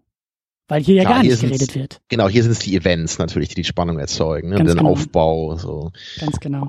Erstmal natürlich auch wieder großartig auch da De Palma, auch das Drehbuch, wie sie da ja schon ankommen. Ne? Sie sind da irgendwie verkleidet als Feuerwehrleute, kommen da irgendwie rein, sagen, hey, wir haben Alarm im zwölften Stockwerk, müssen da mal hin. Luther hackt vom Feuerwehrauto, dass sich da so irgendwie rein, dass dann auch auf dem Monitorsystem ein Alarm erscheint und die, die arbeiten sich ja so langsam in dieses Gebäude rein. Claire ist denn diejenige, die sich da so ein bisschen ab, ich will nicht sagen abseilt, das macht Tom Cruise nachher, sie ist, die sich da absetzt und dann genau, ja, ne? Sie, sie, ist nämlich die femme fatale, könnte man sagen, in dem, in dem Moment hier, ne, die, wo ich, die dann ja da so ein bisschen, also mit, mit, dieser, mit dem Kleid, was sie da trägt, ja. ne, das ist so. Da musste ich aber auch, da, also da, da muss ich immer so, so halb drüber aufregen, weil, also das, äh, also um, du, du willst ja eigentlich nicht auffallen. Aber das Moment. ist De Palma, ne? Also De Palma wird Klar. ja oft dann immer so mal, mal mehr oder weniger ernst vorgeworfen, dass er halt ein komisches Frauenbild hätte, ne? Und also auch später, wie es gibt halt so ein paar Shots, wie sie dann auch so Hand irgendwie anguckt, ne, so ein bisschen unterwürfig, so als ja. sie dann irgendwie auch mit ihm da rummachen will. Das, dann, da denkt man dann schon an De Palma, wenn man halt schon ein paar Filme gesehen hat von ihm. So, das ist, das ist vielleicht nicht mehr so ganz zeitgemäß teilweise, wie er halt oft so die weiblichen Figuren darstellt. Das Aber stimmt. Das ich kann stimmt. darüber hinwegsehen, weil halt wirklich alles andere immer so geil ist an seinen Filmen. Aber er ist jetzt wirklich leider nicht diejenige, derjenige, wo man sagt, äh, also De Palma, wenn du mal starke Frauenrollen sehen willst, dann äh, ne, nimm den. Äh, eher nicht so, ja. Aber das, also so ihr Kostüm, ihre Kleidung, das ist, vielleicht will sie auch ein bisschen doch mehr auffallen, aber ähm, auf jeden Fall, genau, ist sie denn da ja unterwegs, um halt diesen, diesen Typen, der da eigentlich in einem Raum arbeitet, so ein bisschen dingfest zu machen. Ähm, also sie kriegen ihm ja dann irgendwie so ein, so, ein, so ein Mittel in, in, in seinen Drink, dass er dann da irgendwie öfter mal aufs Klo muss aus und, dem Raum. Und den Peilsender, den sie da so ja. an, anklebt, damit sie, damit Luther weiß, wann der Typ rein und raus geht und so. Übrigens auch fantastisch, wie dieser Raum vorbereitet wird. Das ist ja noch, äh, glaube ich, irgendwie Hand. Ich weiß gar nicht, ob sie da noch im Zug sitzen oder irgendwo in diesem, in diesem Geheimversteck. Auf jeden Fall erklärt Hand ja eigentlich, was die vorhaben. Ne? Er erklärt ja, wie sie da, wie, wie dieser Raum funktioniert, wie die genau, ganzen das war halt vorher bei diesem, bei diesem Treffen, wo sie den engagieren, das war glaube ich in einem Flugzeug oder in einem Zug oder sowas, ne, irgendwo da. Genau. Und dann, dann sagen sie ja, die anderen beiden, irgendwie, Krieger sagt irgendwie dann irgendwie schon, oh mein Gott, so schwierig ist er so, ich hab dir das Schlimmste noch gar nicht erzählt. Ne? Ja, genau. Das, das, das typische ist, Ding, ja. Und fantastisch in der Montage, weil sie ja immer wieder diesen Raum auch zeigen, den Scanner, der Typ, der da reingeht, der da irgendwie die äh, Sekretärin begrüßt mit seiner Chipkarte und dann rein und raus und da ja auch schon zeigen, also diese Szene endet ja eigentlich auch in einem Alarm.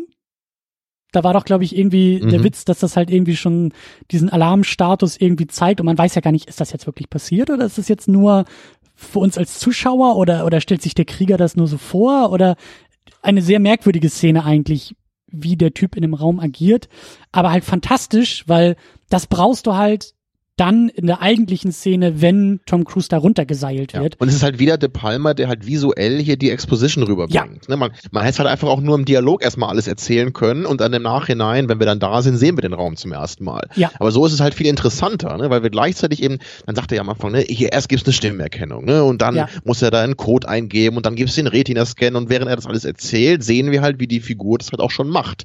Und das ist einfach eine viel interessantere Art Stimmt. und Weise, dem Zuschauer diese ganzen Mechanismen von diesem Sicherheitssystem eben nahezubringen. Es, es, es war irgendwie das Getränk. Der Typ ist da in dieser imaginierten, in dieser Beispielszene ist der Typ ja mit so einem, mit so einem Kaltgetränk irgendwie rein und Mhm. geht dann wieder raus, um den Alarm zu aktivieren und dann tropft ja so ein Wasser, so ein Wassertropfen, auch ein gutes Foreshadowing, dieser Wassertropfen, der da runter perlt Genau. und dann ja eigentlich den Alarm irgendwie auch auslöst, so.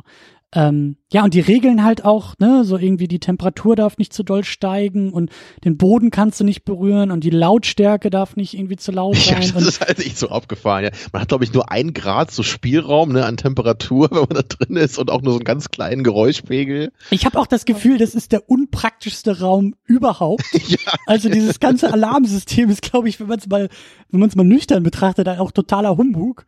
Weil ich glaube, so wie diese Szene auch zeigt, also und wenn da Ratten durch den Lüftungsschacht laufen, also eigentlich müsste das Ding jeden Tag 20 Mal Alarm laufen. Also es wird, ja so dargestellt, dass es halt immer nur anspringt, wenn niemand im Raum ist natürlich. Ne? Aber klar, also de, de, es ist halt schon wahrscheinlich ein bisschen abgefahren und ein bisschen äh, Fantasy-esque, wie, wie also diese ganzen Mechanismen da laufen sollen. Aber da bin ich halt auch bereit, da mitzugehen. Es soll ja auch ein bisschen Spaß machen. Und Absolut, das ist auch über, überhaupt keine ist Kritik. Es halt meistens so, es, es wird halt wahrscheinlich nicht ganz so toll sein, diese Alarmsysteme, und man kann sie einfach trotzdem nicht überwinden. Ne, aber das, da, da will ich halt lieber ein bisschen elaboriertere Systeme haben, die man aber trotzdem dann irgendwie durch Cleverness noch äh, durch, durchdringen kann. Dann, dann macht's halt mehr Spaß. Und ne? das ist es ja, diese, dieses Alarmsystem ist ja nur dazu da, damit Ethan Hunt absolut spektakulär und spannend Ja. da durch und rein und raus und so und äh, aber wie gesagt, also also handwerklich äh, sowohl Drehbuch wieder als auch die Inszenierung ist einfach die perfekte Vorbereitung. So, das ist in jedes, also das ist ja so wahnsinnig wichtig. In dem Moment, das wird ja auch toll vorbereitet. Hunt, Cruise, der da oben noch in einem Lüftungsschacht ist, alles vorbereitet und dann zu Krieger sagt, from this moment on, absolute silence. Und das ist dann auch wirklich totenstill in diesem Film. Und das meine ich, in dem Moment, wenn das gesagt wird und er da runter, äh, sich runterseilt, dann musst du den Zuschauer schon dabei haben. Dann kannst du nicht, also als Zuschauer musst du alles wissen, was du dann wissen musst in diesem Moment. Wenn dann noch irgendwie eine neue Regel eingeführt wird, ach übrigens, wenn da jemand sich abseilt und es ist der 30. April 2012, dann äh, gibt's noch ein anderes System und das haben wir euch gar nicht erzählt und eigentlich ist das aber im Schaltjahr dann nochmal so und nee, nee, das muss alles klar sein. Genau, man muss die Regeln verstanden haben, damit man auch mitfiebern kann. Genau. Und das ist, ich, ich, ich sag ja, das, ich, das ist, das funktioniert immer noch. Das funktioniert bei mir immer noch. Das wird nicht alt, diese Szene. Tja, und, und dann kommt halt natürlich der große Moment. Dann, wie eben schon angedeutet, ne, dann ist ja irgendwie diese Ratte in dem Lüftungsschacht, was ich immer ein bisschen merkwürdig finde. Auf jeden Fall äh, dreht der Krieger dann ein bisschen durch und will irgendwie diese Ratte da fertig machen. Ja. Und deswegen lässt er dann eben kurz dieses Seil los, an dem sich der Ethan Hunt ja eben festhält. Und dann, ich meine, ich finde das halt so herrlich. Es ist halt irgendwie auch übertrieben so, aber natürlich, er, er, er fällt dann runter und so wirklich so ein paar Zentimeter Ja. von dem Boden hält Krieger dann doch wieder das Seil fest. Und natürlich dann Hand spannt sich so im ganzen Körper an, ne, balanciert dann irgendwie Ja. so mit den Armen in der Luft, dass er halt bloß nicht den Boden berührt. Und Ja. dann geht's halt weiter. Natürlich durch diese Körperspannung fängt er dann halt, halt an, auch ein bisschen zu schwitzen und dann läuft ihm dann so ein Schweißtropfen, dann tropft ihm auf die Brille, hängt halt so ganz Ja. unten noch an dem Brillenglas dran und dann kommt aber noch ein weiterer Tropfen, der dann auch wieder da runterläuft und er weiß, oh mein Gott, wenn der Tropfen ne, dann den anderen Tropfen berührt, dann wird er wahrscheinlich runterfallen. Ne? Und das ist, Und das ist ja genau das, was ich meinte. Das ist halt diese Vorbereitung. Wir haben diese Szene schon mal gesehen vorher in dem Film. Da ist auch ein Tropfen halt von so einem Pappbecher runtergetropft und hat den Alarm ausgelöst. Wir wissen, was passiert, wenn jetzt dieser Tropfen auf den Boden fällt. So. Und dann halt diese rettende Hand, die auch nicht zu laut den Tropfen aufhält, ne? Da muss man auch wieder aufpassen. Also einfach fantastisch. ich denke, darin sieht man dann irgendwie auch so, dass der Palmer halt einfach Hitchcock-Fan ist, ne? weil das ist ja, Ja. wirklich eine Suspense-Szene einfach. So, da, da weiß er einfach, wie Hitchcock eben auch immer seine Suspense ne, inszeniert hat. Und da gibt's ja jede Menge Interviews auch von Hitchcock zu, wie er dann was dazu erzählt, wie man sowas macht. Und da bin ich mir sicher, dass das hat der Palmer sich auch alles angeguckt, ne? sich auch in seine eigene Filmkunst so mit integriert. Ja, und das ist auch, es ist ja nichts anderes als die tickende Zeitbombe, ne? Also Ja. das ist ja auch dieses, ich glaube auch sogar Hitchcock oder so, der das doch irgendwie mal mal so ausformuliert hat, ne? Das muss doch irgendwie im Raum muss doch die Zeitbombe unter dem Tisch irgendwie ticken und wir als Zuschauer ne, sind dann involviert, weil wir, weil wir wissen, sie wird explodieren. Genau, er sagt Ja, ja, glaube ich, in muss diesem einen explodieren. Interview so ganz, ganz berühmt dann immer so, stell dir vor, das sind irgendwie zwei Leute, die unterhalten sich über Baseball und dann plötzlich explodiert eine Bombe. Und das ist halt total langweilig, weil Ja. das einfach nur dann ein Moment ist, wo vielleicht dann wie so Dramatik ist, ne, aber halt vorher nicht.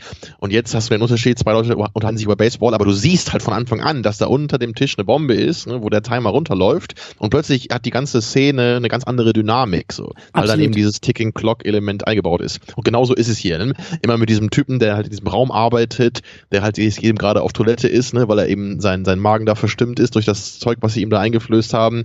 Und dann denkst du immer, okay, wann kommt er jetzt zurück? Und dann siehst du einmal, ne, er er kommt dann gerade aus dem Bad raus, man denkt, oh mein Gott, er geht zurück in den Raum und dann merkt, oh nee, ich muss doch nochmal wieder zurück. Ne? Ja. All diese kleinen Mechanismen. Und es geht ja, da hast ja auch, ne, der, die tickende Zeitbombe ist ja hier der, der Kopierbalken, der ja dann die, die Liste auf die, auf die Disk äh, kopiert. genau, auf der anderen Seite hast du den auch noch, ja. Genau. Und es ist halt, Dann, äh, dazu halt immer noch so den Temperaturmesser, der nicht über, über einen Ja. bestimmten Pegel kommen darf, der Geräuschmesser Ja. und dann immer noch natürlich immer die Angst, dass vielleicht irgendwie Krieger das Seil nicht mehr festhalten kann oben, also kann ja auch noch alles passieren. Und dann durch seine komische Aktion mit der Maus ist ja dann dieses Gewinde auch abgegangen, so dass er jetzt direkt mit dem Seil über die Kante schubbert und damit Ja, auf einmal viel Geräusch lauter ist, ja. Und das ist halt so geil, wie sich das dann halt auch zuspitzt, ne? So wirklich dieses, also so viele Ebenen, diese tickenden Zeitbomben, die sich, also die sind ja eigentlich mehrere gesetzt. Du hast halt den Kopiervorgang, den Typen draußen, du hast diesen äh, äh, Lautstärke, diese Lautstärke-Geschichte, Temperaturanzeige, all das baut ja auch auf den gleichen Moment hin. Also all diese tickenden Zeitbomben ticken gleichzeitig auf Null zu und dann entlädt es sich ja alles, indem halt der Typ reinkommt, Krieger dann mit Schmackes nach oben zieht, er noch die Liste dabei irgendwie schnell mitnehmen kann, sich irgendwie in den Mund steckt und dann in dem Moment, wo halt der Alarm wieder sozusagen deaktiviert ist, dann geht's ganz schnell. So. Großartig Ja, dann- gemacht. Dann fällt ja noch dieses Messer da runter auf den Das Tisch ist die Kirsche. dann da stecken. Das ist die Kirsche Da auf muss dem ich halt immer Eisbecher. grinsen, weil das einfach so, und das dann auch noch ganz am Ende. Ganz ja. genau. Ganz genau. Und ich glaube, oder war es war es nicht sogar so, dass das Messer fällt und dann erst der Alarm deaktiviert wird oder so? Auf jeden Fall so geil, dass dieses Messer ja. noch so, es ist halt, ich, ich hatte das eigentlich auch schon wieder vergessen und dann bei der Wiederholungssichtung war das wirklich für mich so ein kurzer Moment von, weil ich wusste gar nicht mehr, dass das auch noch kommt. Und es ist halt so toll, weil das so unnötig auch ist. So, die Szene ist halt schon aufgelöst, aber dann hast du noch so ein, weißt du, so, die Bombe ist entschärft, bei drei Sekunden stehen geblieben und dann ist der Timer aber noch mal ganz kurz um eine Sekunde gesprungen. Und du denkst dir, was war das? Toll. Ich liebe diese Szene. Ich liebe sie einfach. Absolut richtig, ja. So, aber wir, wir haben ja bis jetzt nur gelobt, ne? Und deswegen Oh. muss ich ja zumindest mal ein bisschen kritisieren. Deswegen bin ich doch überhaupt eingeladen heute hier. Also, Das was soll ich denn stimmt. sonst machen? Das stimmt. Ne? Und es, das war halt auch schon immer so, dass ich, ich meine, ich würde auch nicht sagen, dass ich die Action-Szene am Ende mit dem Zug nicht mag. Ich frage mich halt nur jedes Mal irgendwie so, ist es zu viel? Ich bin da Also voll dieses- bei dir. Ich bin da voll bei dir. Das ist leider dann so ein bisschen dieses Jumping the Shark Problem. Man merkt, das ist irgendwie auch, oder es sieht zumindest mehr nach Computer, Greenscreen irgendwie aus. Da verliert Ja, der Film die Bodenständigkeit, die er so 90 Prozent, 95 Prozent lang hatte Eben. und ist am Ende dann ein Tick zu fantastisch Fantasy angehaucht. So. Ja, also das nochmal kurz äh, zu rekapitulieren für alle, die den Film nicht mehr so präsent haben.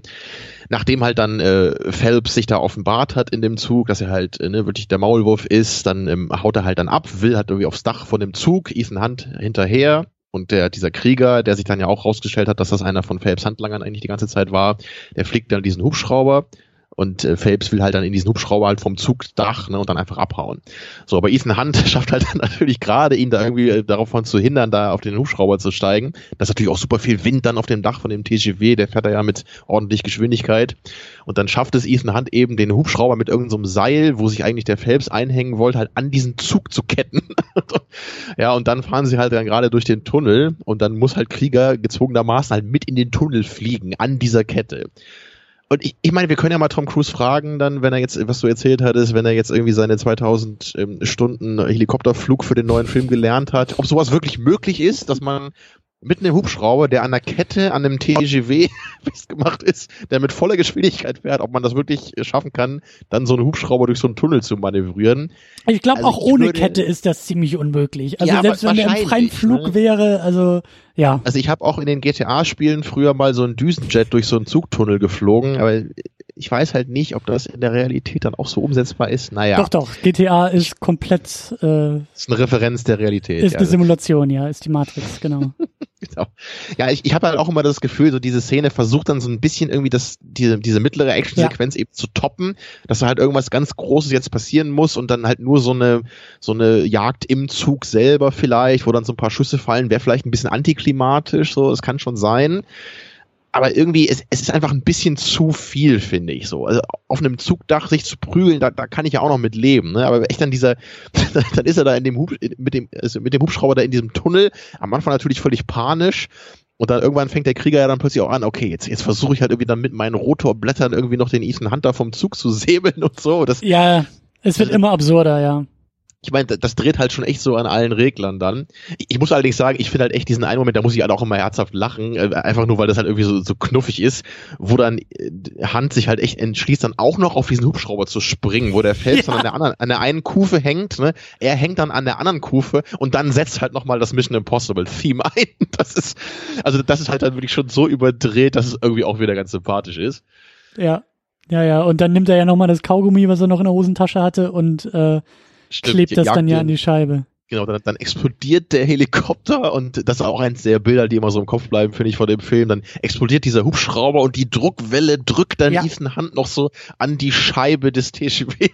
Und dann klebt er da ja und der fallende Hubschrauber, ne, so dieses Ach, Rotorblatt, ja, was ja, ja dann auch noch so einen Millimeter vor seiner Kehle denn stehen bleibt. Also ja, es ist, es ist vor allen Dingen, es ist, wie du sagst, es ist ein guter Gegensatz zu der, zu dem eigentlichen Highlight da in der Mitte des Filmes, wie sie da in diesen Raum sich abseilen, weil das genau das Gegenteil davon ist. Und also durch, durch das Große versucht Spannung aufzubauen und in meinen Augen auch eher scheitert, weil es halt einfach zu abgedreht ist, während halt der andere Teil, dieser andere Moment die Spannung halt im, im kleinsten aller kleinen Momente hatte, ne? Wie du sagst, ja. diese, diese, diese Schweißtropfen, die halt viel, viel spannender sind als ein Hubschrauber, der hinter einem Zug durch einen Tunnel fliegt, so. Es ist halt noch nicht ganz der John McClane, der auf dem Harrier steht, finde ich. So, was du ja auch immer gerne als äh, Referenzpunkt so nimmst, wenn irgendwie die Action einfach zu sehr ab, abdreht, ne? Ja. Aber es geht so leider in die Richtung, ne? Und, und äh, wir haben ja auch gesagt, natürlich ein paar Sachen sind immer ein bisschen konstruiert in so in so Spy-Filmen, klar. Und auch dieser Raum mit seinen äh, super elaborierten Sicherheitssystemen ist nicht völlig realistisch. Aber irgendwie bleibt das Ganze halt doch noch irgendwie glaubwürdig. So, es ist ja. ein bisschen über, überzeichnet vielleicht, ein bisschen jenseits der Realität, aber es ist halt nie so so auf einer völlig anderen Wellenlänge. Und, und am Ende hat man halt wirklich eher das Gefühl, dass das halt auf einem, aus einem Actionfilm kommt, der halt nicht dieser Mission Impossible ist, den wir vorher hatten, wo es halt eher so um Masken geht, ne, ja, um ja. Sicherheitssysteme und halt nicht um, um halt so irre Physik mit Menschen werden durch Explosionswellen ne, weggedrückt, aber überleben das, ne, und ja. Hubschrauber fliegen durch Tunnel, so das, das ist halt irgendwie ein bisschen schade. Das ist für mich immer so der einzige Wermutstropfen auf dem Film, der das Ganze halt am Ende nicht so ganz rund wirken lässt. Ich, ich. habe auch den Eindruck, dass da De Palma auch gar nicht mehr so stark ich will nicht sagen, er wusste nicht, was er da macht, das ist zu hart, aber ich glaube, dass das lag ihm auch nicht so sehr, sowas zu inszenieren mit großer mhm. Explosion und irgendwie ein Hubschrauber und Greenscreen und was sie da alles benutzt haben. Ich glaube, das ist nicht so, das wirkt halt auch nicht so rund und nicht so, nicht so sicher an der Inszenierung wie halt eben die Momente davor. Absolut, ja. Also ich fand es zum Beispiel viel, viel spannender, wie, wie sie da am Anfang in einem Restaurant sitzen und er dann da mit dem, auch Kaugummi und dann halt diesen, dieses Aquarium in die Luft jagt. Und dann flüchtet aus diesem Restaurant. Das fand ich in der Inszenierung einfach viel, viel spannender als diese Nummer, wie du sagst, da auf dem fahrenden äh, Zug und Hand, der da ja dann auch so hinkrabbelt und sich da schon da irgendwie so von den Winden treiben lässt. Und das war alles schon, nee, das habe ich auch nicht mehr so ganz äh, glauben können, ja. Ja, da hätte man sich irgendwas anderes überlegen müssen, einfach nur. So nicht diese Hubschrauber-Action-Sequenz, sondern einfach mhm. irgendwas im Zug vielleicht selber. Also fällt mir jetzt auch nichts Tolles ein, muss ich zugeben. Und es, ich fand das ich, ja auch schon spannend genug, ne? Weil da ging es ja auch darum. Das war ja auch nicht schlecht, ne? Das, das, das stimmt. Ich, ich meine, ich, ich kann mir schon vorstellen, dass die Angst äh, wahrscheinlich berechtigt ist von den Machern hier, dass man, wenn man halt nur so ja, eine ja. kleine Schießerei und so eine kleine zu Fuß Verfolgungsjagd im Zug hätte, dass es einfach zu antiklimatisch wäre im Vergleich zu den ersten beiden tollen Action-Sequenzen. Ja. Also irgendwas Cleveres hätte man da noch mit einbauen müssen, so was aber, aber auch nicht äh, aus dem Stegreif so weiß. Aber, äh, also, ähm, wie sagt man, äh, die, die Filmgeschichte beweist dann ja doch eine gewisse Gerechtigkeit, denn dieser Moment in dem, ähm, in diesem Terminalraum ist natürlich viel, viel ähm, wie sagt man, einprägsamer und einfach in Popkultur eingewandert. Die Nummer mit dem Zug am Ende, äh, an die kann sich niemand mehr erinnern, aber diese Nummer da mit dem Abseilen und so, das ist ja, das ist ja legendär. Also wie viele Parodien ja. haben wir davon schon gesehen, wie viele Anspielungen haben wir gesehen? Das ist ja wirklich, äh, nenn mir eine äh, Comedy-Animationsserie und ich zeig dir, welche, äh, welche Folge da diese, dieses Ding irgendwie parodiert. Also das ist halt genau. so, ne? Aber, und das finde ich eigentlich ganz gut, dass wir jetzt auch da angekommen sind, denn ich finde, das ist ein ganz guter äh, Startpunkt, um mal ein bisschen über die größere Reihe auch zu sprechen. Denn für mich persönlich als Fan dieses ersten Films und das sollte, glaube ich, jetzt auch gut rübergekommen sein. Ich liebe diese, diese, diese spannenden äh, Mikromomente. Die mag ich eigentlich auch noch einen Tick lieber als die großen Action-Set-Pieces. Und interessanterweise ist Mission Impossible es ist ein beschwerlicher Weg gewesen, davon überhaupt irgendwie mal als Filmreihe oder Franchise zu sprechen.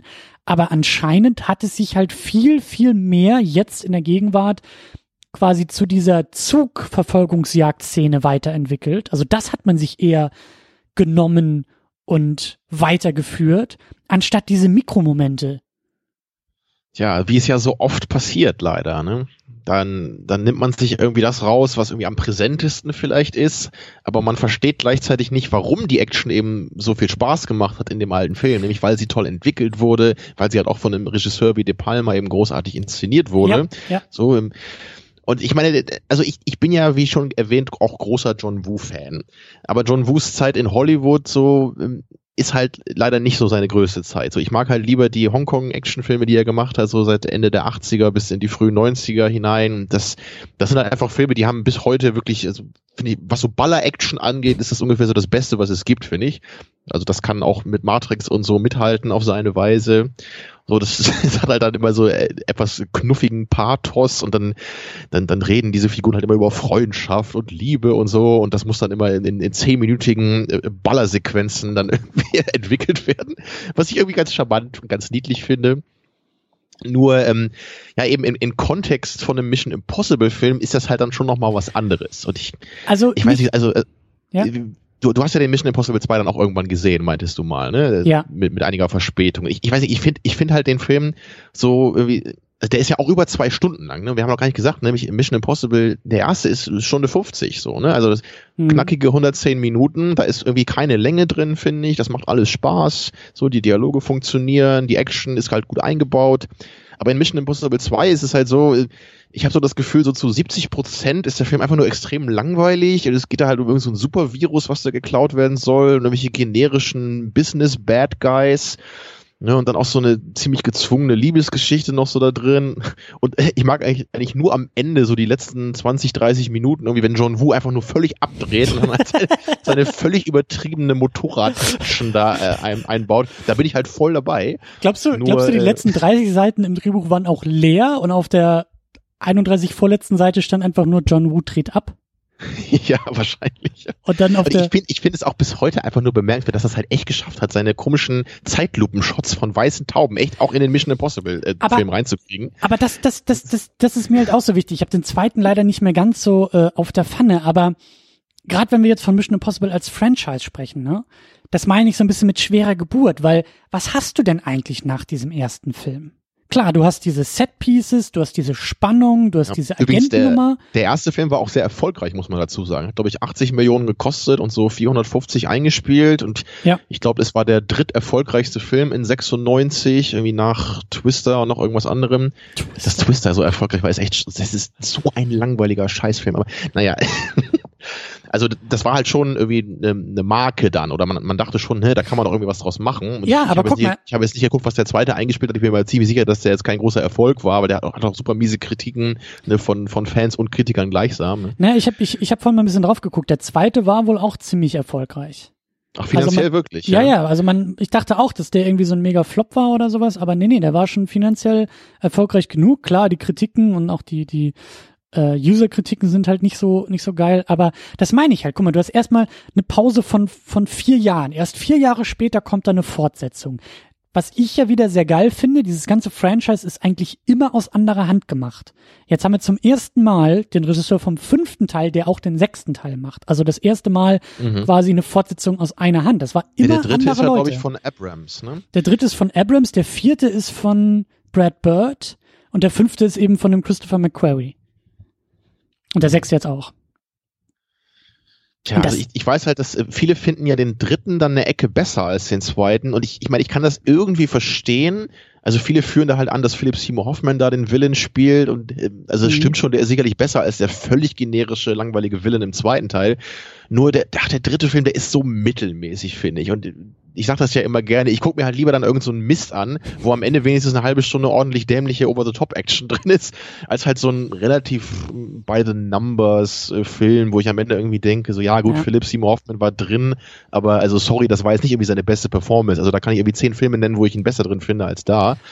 Und irgendwie, ich, ich, weiß nicht, der hatte da jetzt auch keine Action-Szene, die ich sonderlich memorable fand. Also da fand ich den vierten dann wieder deutlich stärker und ein bisschen so Return to Form halt. Das ist der Punkt, das ist der Punkt. Ich habe den vierten jetzt neulich auch nochmal geguckt und fand es halt so wahnsinnig interessant, dass in dem vierten Teil, also du hast recht, also erster Teil haben wir jetzt ja besprochen, zweiter Teil irgendwie John Woo, der da auch so sein ganz eigenes Ding draus macht. Dritter Teil Abrams, der das Ganze vielleicht wieder mehr auf den, auf den Boden zurückholt.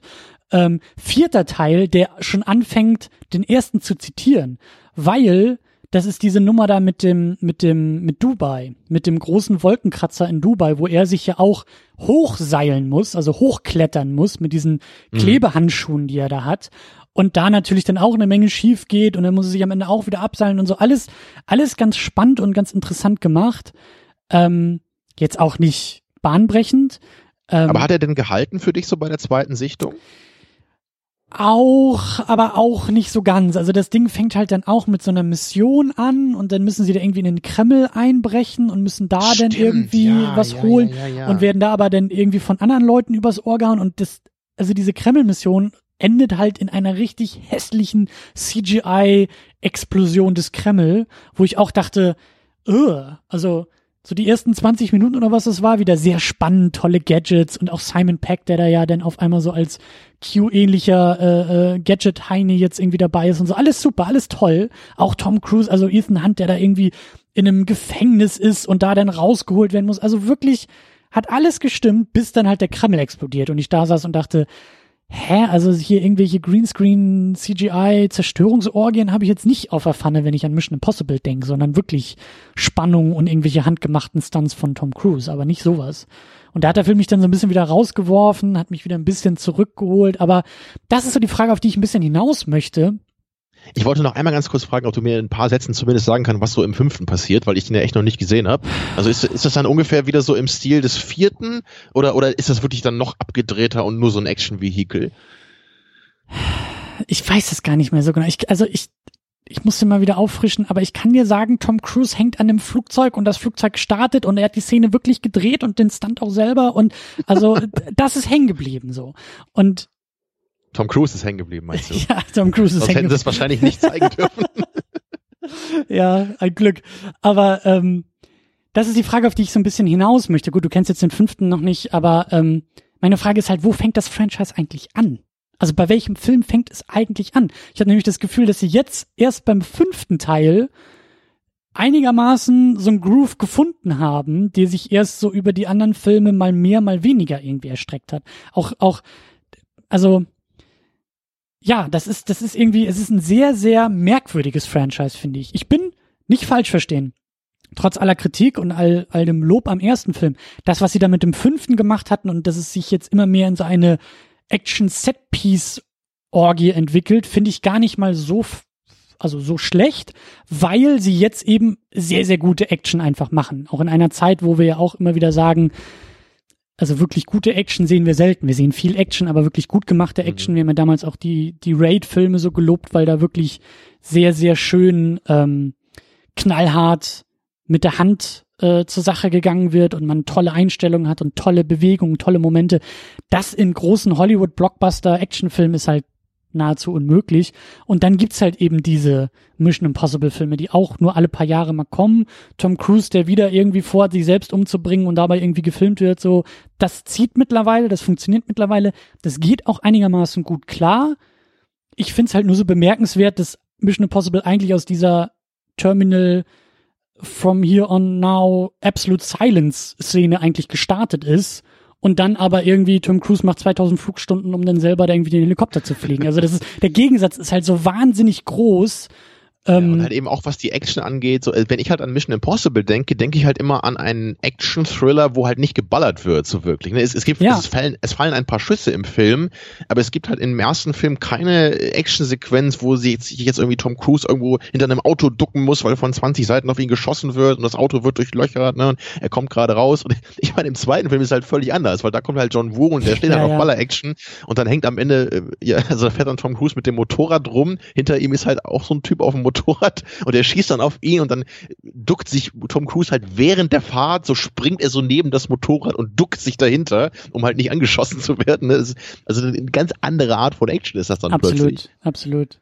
Ich weiß nicht, ob du dich noch dran erinnern kannst. Ähm, guck mal, das war dann ja auch, glaube ich, im, im zweiten war doch dann, sagtest du ja auch irgendwie so eine Liebesgeschichte irgendwie.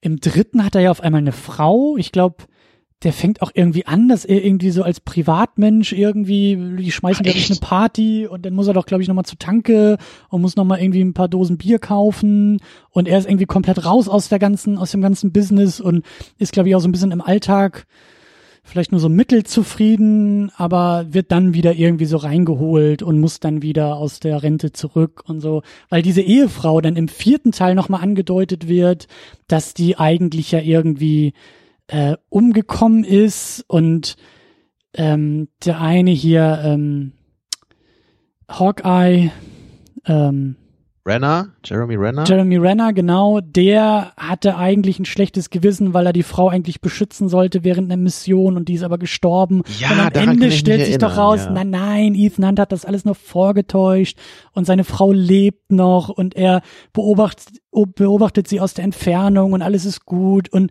weil jetzt in einem sechsten Teil irgendwie in einem Trailer ist, glaube ich, seine Frau wieder dabei und es geht wieder irgendwie darum, dass ihn die Regierung betrogen hat und das ist nämlich auch ein Punkt, auf den ich noch hinaus wollte. Dieses, diese ganze übergeordnete Geschichte, ne? Also James Bond hat ja sonst immer nur so Mission von Mission gehabt und Ethan Hunt vielleicht auch irgendwie so ein bisschen, aber ich habe das Gefühl, dass die jetzt anfangen, sich auf irgendeine Art von eigenem Lore, eigener Legacy irgendwie zurückzuberufen, wo ich auch davor sitze und sage, hä? Also, also echt, ich, ich hoffe, die übertreiben das jetzt nicht in dem sechsten Film, weil das ist alles halt völlig egal. Es geht nicht darum, ob Ethan Hunt sein persönliches Glück in Familie und das ist doch scheißegal. Wir wollen sehen, wie der Typ an einem Flugzeug hängt und dabei irgendwie noch sich abseilt und gleichzeitig aber Helikopter fliegt und das darum geht's doch nur. Also, was der Typ, was die Figur Ethan Hunt erlebt, ist völlig Schnuppe. Das ist doch oder? Oder guckst du die Filme ja, und sagst, also mein, weißt du, mein Lieblingsheld Ethan Hunt, was der jetzt wohl macht, wie es dem wohl geht? Absolut, ja. Naja, aber das ist, das, das wird halt oft versucht, das ist so das Indiana Jones 4 Ding irgendwie, so, ne, man, man will dann irgendwann da irgendwie so eine emotionalere Note noch reinbringen oder jetzt hat die plötzlich einen Sohn, ne, und dann geht's dann irgendwie darum, deren Verhältnis und sowas. Und ich denke auch nur so, ich weiß nicht, Indiana Jones war für mich halt irgendwie so ein, so ein Eskapismus-Vehikel, so, ich will mir halt vorstellen, ja. Indiana Jones zu sein, ja. wie ich mit der Peitsche irgendwelche Typen verprügel, ja. so, darum geht's für mich. Und das haben die Filme früher toll gemacht. Und ich, ich will jetzt halt nicht sehen, wie Indiana Jones mit Mitte 60 irgendwelche Familienprobleme hat und dann noch seine Steuererklärung macht. Ja. mit der Peitsche so holt, holt die holt die Post rein so vom Briefkasten so ja. Ja, aber da, da gebe ich dir absolut recht. Ne? Und, ich, und ich, ich bin ja auch jemand, ich sage ja auch oft, mich nervt halt irgendwie so Fortsetzungskram und so. Ich finde aber generell, man kann durchaus so bei Mission Impossible schon so ein Franchise aufziehen. Das finde ich jetzt besser als bei Jurassic Park. So bei Jurassic Park oder Ghostbusters, das sind für mich, wie ich auch schon mal erwähnt habe, halt so Filme, die leben ja. von der Prämisse. So, was wäre denn, ne, wenn es irgendwie Leute gäbe hier in unserer Welt, die Geister jagen? Oder was wäre denn, wenn man einen Park eröffnet mit Sauriern drin? Das ist irgendwie der Witz eines Films, das mal so durchzuexerzieren. Ja. Ich will jetzt aber nicht wissen, dann, was auf der Nachbarinsel passiert ist oder wie dann, wie es dann aussieht, wenn der Park dann doch irgendwann eröffnet wird und so weiter. Das, das interessiert mich einfach nicht. Ne? Ich sag ja, das ist das John McClane-Problem. Und so ein bisschen ist es bei Mission mhm. Impossible vielleicht auch, also könnte es auch ein Problem werden. Es ist halt die Frage, wie oft kann irgendwie dem gleichen Typen, der gleichen ja, Sache ja. immer wieder das Gleiche passieren? Wie viele von den Jurassic Parks will man noch aufmachen, bis man feststellt, Also diese Dinosaurier sind ganz schön gefährlich. Ja, vielleicht sollten wir den Park einfach mal nicht aufmachen. Ja. Das muss dann irgendwann mal passieren. So, ja. Ähm, ja, du hast recht, man, man kann sowas natürlich auch nicht unendlich lange aufziehen. Oder, oder meiner Meinung nach zumindest nicht. Gut, James Bond gibt's auch schon quasi unendlich lange und das ja. hat auch seinen Fankreis. Ja. Aber ich, ich weiß halt nicht, ob Mission Impossible dann so ikonisch ist, dass man das damit machen sollte ähm, ich, ich, ich finde halt, man, man kann durchaus eine Fortsetzung zu Mission Impossible machen, zu dem Film, den wir heute gesehen haben hier und besprochen haben. Das, das, da kann man vielleicht auch mehrere Fortsetzungen zu machen.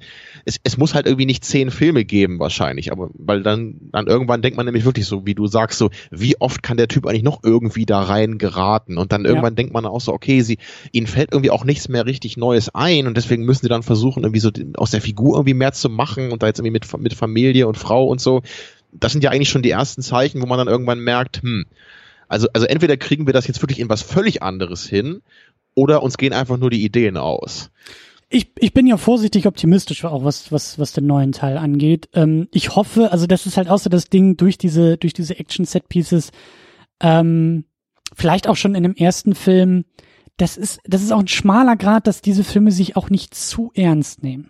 Ist so mein Eindruck. Also, das ist so leicht, das, das muss mit einem kleinen Augenzwinkern irgendwie auch sein. Und je größer die Action, also ich will nicht sagen Blödsinn, aber je größer die Action irgendwie abdreht, desto größer brauche ich auch ein Augenzwinkern dabei. Was, was halt für mich oder man könnte sagen, desto dümmer musst du auch blinzeln dabei und dann irgendwann ist es zu dämlich.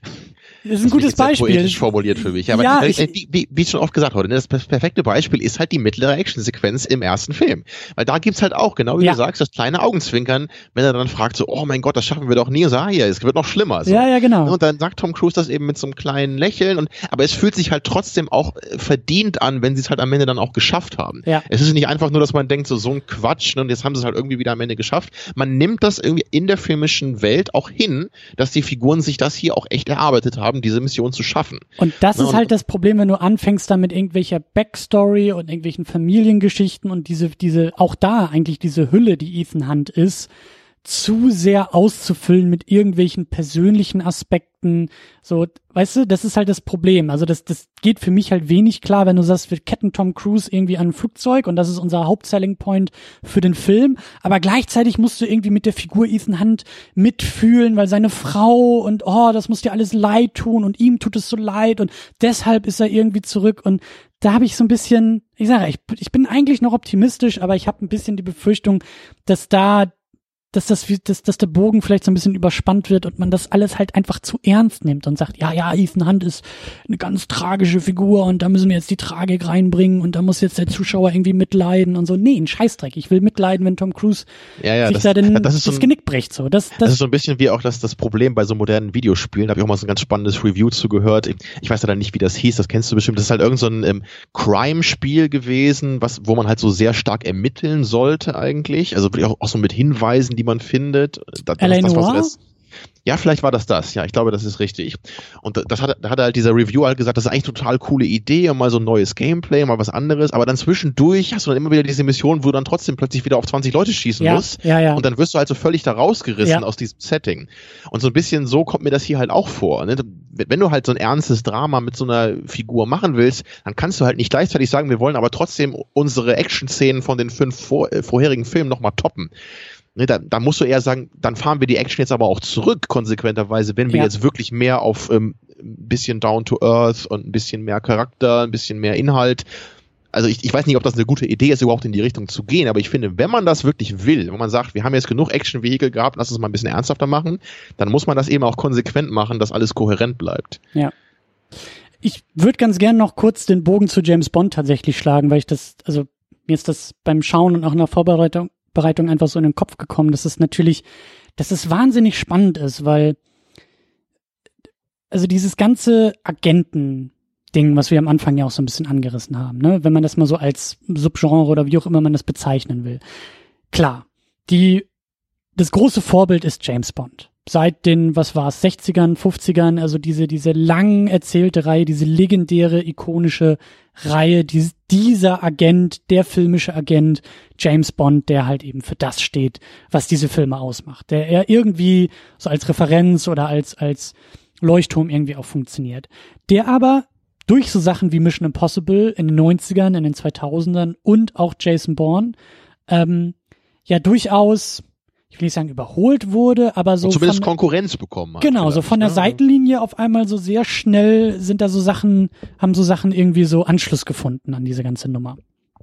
Und äh, umso, umso interessanter ist es, wie diese Wechselwirkungen irgendwie sind, weil Bond mit Casino Royale 2006 dann ja auf einmal irgendwie auch viel mehr das wurde, was hier äh, Jack Bauer in 24 und Jason Bourne und und vielleicht auch ein bisschen Ethan Hunt und so. Ich glaube, da hat man irgendwie gemerkt, also ich glaube, vielleicht wurde Bond auch irgendwann tatsächlich überholt und musste den zurück überholen und auf einmal ist halt irgendwie Bond hat sich verändert, die anderen Reihen haben sich auch verändert und alles wird irgendwie ein bisschen, ich will nicht sagen austauschbarer, aber ja, Bond, der in den 90ern mit Pierce Brosnan vielleicht auch ein bisschen sehr Fantasy beladen war mit irgendwelchen selbstfahrenden und unsichtbaren Autos und so.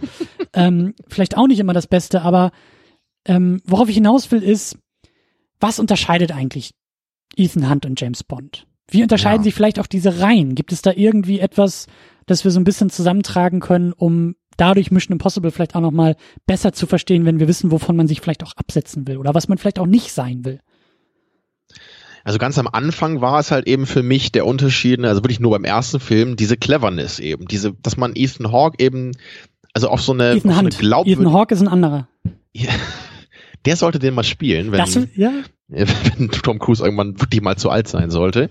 Aber der sieht immer noch aus wie 14, also ähm, ja, ähm, das ist halt bei James, also ich finde, James Bond hat man das halt selten abgenommen. So, das war ja wirklich dann immer eher so der Super-Villain, lässt irgendwie das, das äh, Gas dann raus bei Goldfinger und dann kippen alle Soldaten um und er will irgendwie die Weltherrschaft ne, an sich reißen und James Bond muss das dann irgendwie im Alleingang irgendwie noch verhindern und schafft das halt natürlich irgendwie. Aber das ist halt alles schon so sehr äh, niedlich und man würde es halt niemals als ansatzweise realistisch so äh, schauen, fand ich zumindest immer. Das, das ging halt echt erst los, als, als dann Daniel Craig Bond kam, wo man zumindest so halbwegs geerdete Geschichten dann hatte. Und das war halt für mich vorher der Unterschied. Also wirklich James Bond ist fast Fantasy, so in diesem ja. Äh, Spy-Genre, wohingegen Mission Impossible ähm, vielleicht ein bisschen übertrieben ist manchmal und nicht ganz realistisch ist, aber zumindest irgendwie sehr glaubwürdig bleibt. Ne? Und eher die Realität etwas überspitzt, als irgendwie eine völlig neue Movie-Realität zu kreieren. Aber ja. dieser Unterschied hat sich ja wirklich relativ schnell dann auch schon aufgeweicht. Im Grunde dann schon mit dem zweiten Teil, ne? der dann auch eigentlich auf sowas gar nicht mehr großen Wert, le Wert legt, sondern auch nur noch Action zelebriert. Ich, und, und ich weiß auch gar nicht, ich weiß auch gar nicht, wie genau die Bedrohungen immer waren, weil ich weiß jetzt, klar, beim ersten geht's halt um diese Knockliste, und Im zweiten war es halt so ein Virus, der halt dann auch so die ganze Welt äh, in Gefahr äh, begibt, ne? so ja. Biowaffen halt. Im, Im, dritten, ich, ich habe echt am wenigsten Erinnerungen an den dritten, da kann ich mich überhaupt nicht mehr dran erinnern, worum es da ging. Also Philipp Seymour Hoffman wollte wahrscheinlich irgendwas machen, äh, mehr weiß ich nicht. Ja, ich, genau, ich, ich glaube aber auch, dass es eher so ein bisschen was Weltumspannendes war. Im vierten ging es auch eigentlich um irgend so eine Liste, um irgend sowas äh, Geheimdienstinternes. Dann ging es ja irgendwie auf einmal so, dass, dass äh, da tatsächlich irgendwas geklaut wurde und tatsächlich irgendwie Identitäten offen waren, so dass mit diesem Phantomprotokoll der Geheimdienst, diese IMF-Geschichte irgendwie offiziell aufgelöst wurde und die im Untergrund arbeiten mussten. Und dann ging es irgendwie am Ende des Films, glaube ich, sogar um irgendwie eine Atomrakete, die sie aufhalten mussten, weil irgendwie die Russen die Amerikaner oder andersrum angreifen. Also ja, aber das klingt halt schon wieder eher nach James Bond dann. Ne? Genau, das habe ich nämlich auch gerade gefragt. Also ich finde, was ich am Anfang schon meinte, eigentlich äh, schon auch erstaunlich, dass es oft bei Mission Impossible um, um eher sowas Internes geht. So die Geheimdienste, die irgendwie unter sich, weißt du, so das Problem ist, wir dürfen nicht enttarnt werden und das ist schon der MacGuffin äh, im Laufe des Filmes. Während Bond die Welt rettet, muss Ethan Hunt erstmal seine Kollegen retten. Manchmal. Nicht immer, aber manchmal. Ja. Und ein anderer Unterschied ist sicherlich auch, dass Bond halt noch mehr solcher ikonischen Gimmicks irgendwie hat. Ne? Sei es halt eben Gadgets. die Szene mit Q, genau, er kriegt Gadgets oder sein neues Auto, was ja auch immer so ein, so ein Selling Point ist dann irgendwie. Und ja. auch so sein Verhältnis zu Frauen ist halt auch wirklich, ist ja auch so ein eigenes Gimmick. So, Ethan Hunt hat zwar auch dann mal eine Frau oder mal irgendwie ein Love Interest, aber das ist halt nicht so, so ein, Sag ich so, ja, so der hat keine Zeit. dieser Figur eigentlich, genau. Genau. Ja, und, aber da sieht man ja auch, wie du es halt auch erzählst, dann im fünften anscheinend oder, oder im vierten ja dann auch schon, wenn dann so eine eigene Lore, wie du gesagt hast, schon erstellt wird, da denkt man ja dann auch, dass es halt irgendwie doch in die James Bond Richtung dann geht, dass wir halt dann nicht nur vielleicht diese, diese Videobotschaft, die sich selbst zerstört oder sowas, dass das dann irgendwie das ist, was, was Ethan Hunt irgendwie auszeichnet. Hm sondern man, man, man will anscheinend irgendwie mehr haben, was, was diese Figur präsenter macht, ne? was sie mehr in, in der Popkultur irgendwie verankert oder so. Ich finde, ich finde das ja auch ganz spannend, dass eigentlich so das klassische Bond-Girl, wenn man das bei Mission Impossible vielleicht irgendwie so äh, äh, beobachten will. Also wie gesagt, der, den vierten habe ich jetzt noch ein bisschen ähm, vor Augen. Also da geht's weniger um irgendwelche Love Interests und irgendwelche Affären, die Ethan Hunt, weil er Jetsetter ist und in der Karibik gerade irgendwie jemanden beschatten muss und sich denkt, oh, so ein halbes Stündchen habe ich jetzt aber hier schon noch irgendwie übrig und dann wird erstmal an der Bar die Blondine verführt. So das, das gibt's halt nicht bei Ethan Hunt. Bei Ethan genau, Hunt ist die bei, Frau bei Teil Bond des Teams. spielt dann halt auch äh, irgendwie da ist ein Supermodel gecastet, was irgendeine so Nuklearwissenschaftlerin sein soll. Also das ist halt ja, so James Bond, ne? Ja, aber hier bei, bei Mission Impossible ist es halt echt, äh, also hier die Claire ist Teil des Teams, ähm, im, vierten Teil, ich weiß nicht mehr, wie, wie, wie die Figur ist, wie die Schauspielerin hieß, aber die war halt auch Teil des Agententeams, also das ist halt, äh, da, da wird auch viel mehr in diesem, in diesem Agententeam irgendwie gearbeitet, weißt du, da ist halt nicht dieses, Bond ist auch eher der Alleingänger, der kriegt immer sein Gadget am Anfang und dann muss er mal kurz mit ja. Q reden und am Ende muss er ihm wieder äh, die Träne irgendwie wegwischen, weil er den Wagen zerstört hat, so. Aber hier ist es halt mehr, obwohl Ethan Hunt wichtig ist, ist aber tendenziell ein bisschen mehr Teamarbeit. Ja, stimmt. Im zweiten Teil ist es auch so, dass, dass dieser Love Interest, glaube ich, so eine Diebin ist, die er dann so rekrutieren muss für das Team. Und erst dann ja. entwickelt sich da irgendwie sowas zwischen denen. Ja.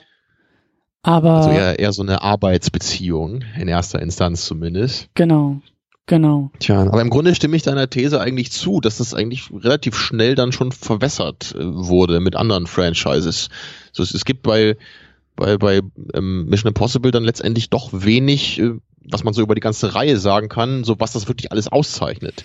Was, Und, äh, was ich mich Irgendwie auch kann man immer nur den ersten Film äh, nehmen. So der erste Film, das ist eigentlich das, was Mission Impossible auszeichnet. Hm. Nur haben leider die die anderen 90 Prozent des Franchises was völlig anderes gemacht. so, hm. Was was ich halt, wo ich noch hellhörig wurde, weil das jetzt ja so im ersten äh, gesagt wurde, ich weiß gar nicht, ob der erste Film das überhaupt einhält, aber Cruise hält ja den Krieger auf mit seinem Messer und sagt Zero Body Count.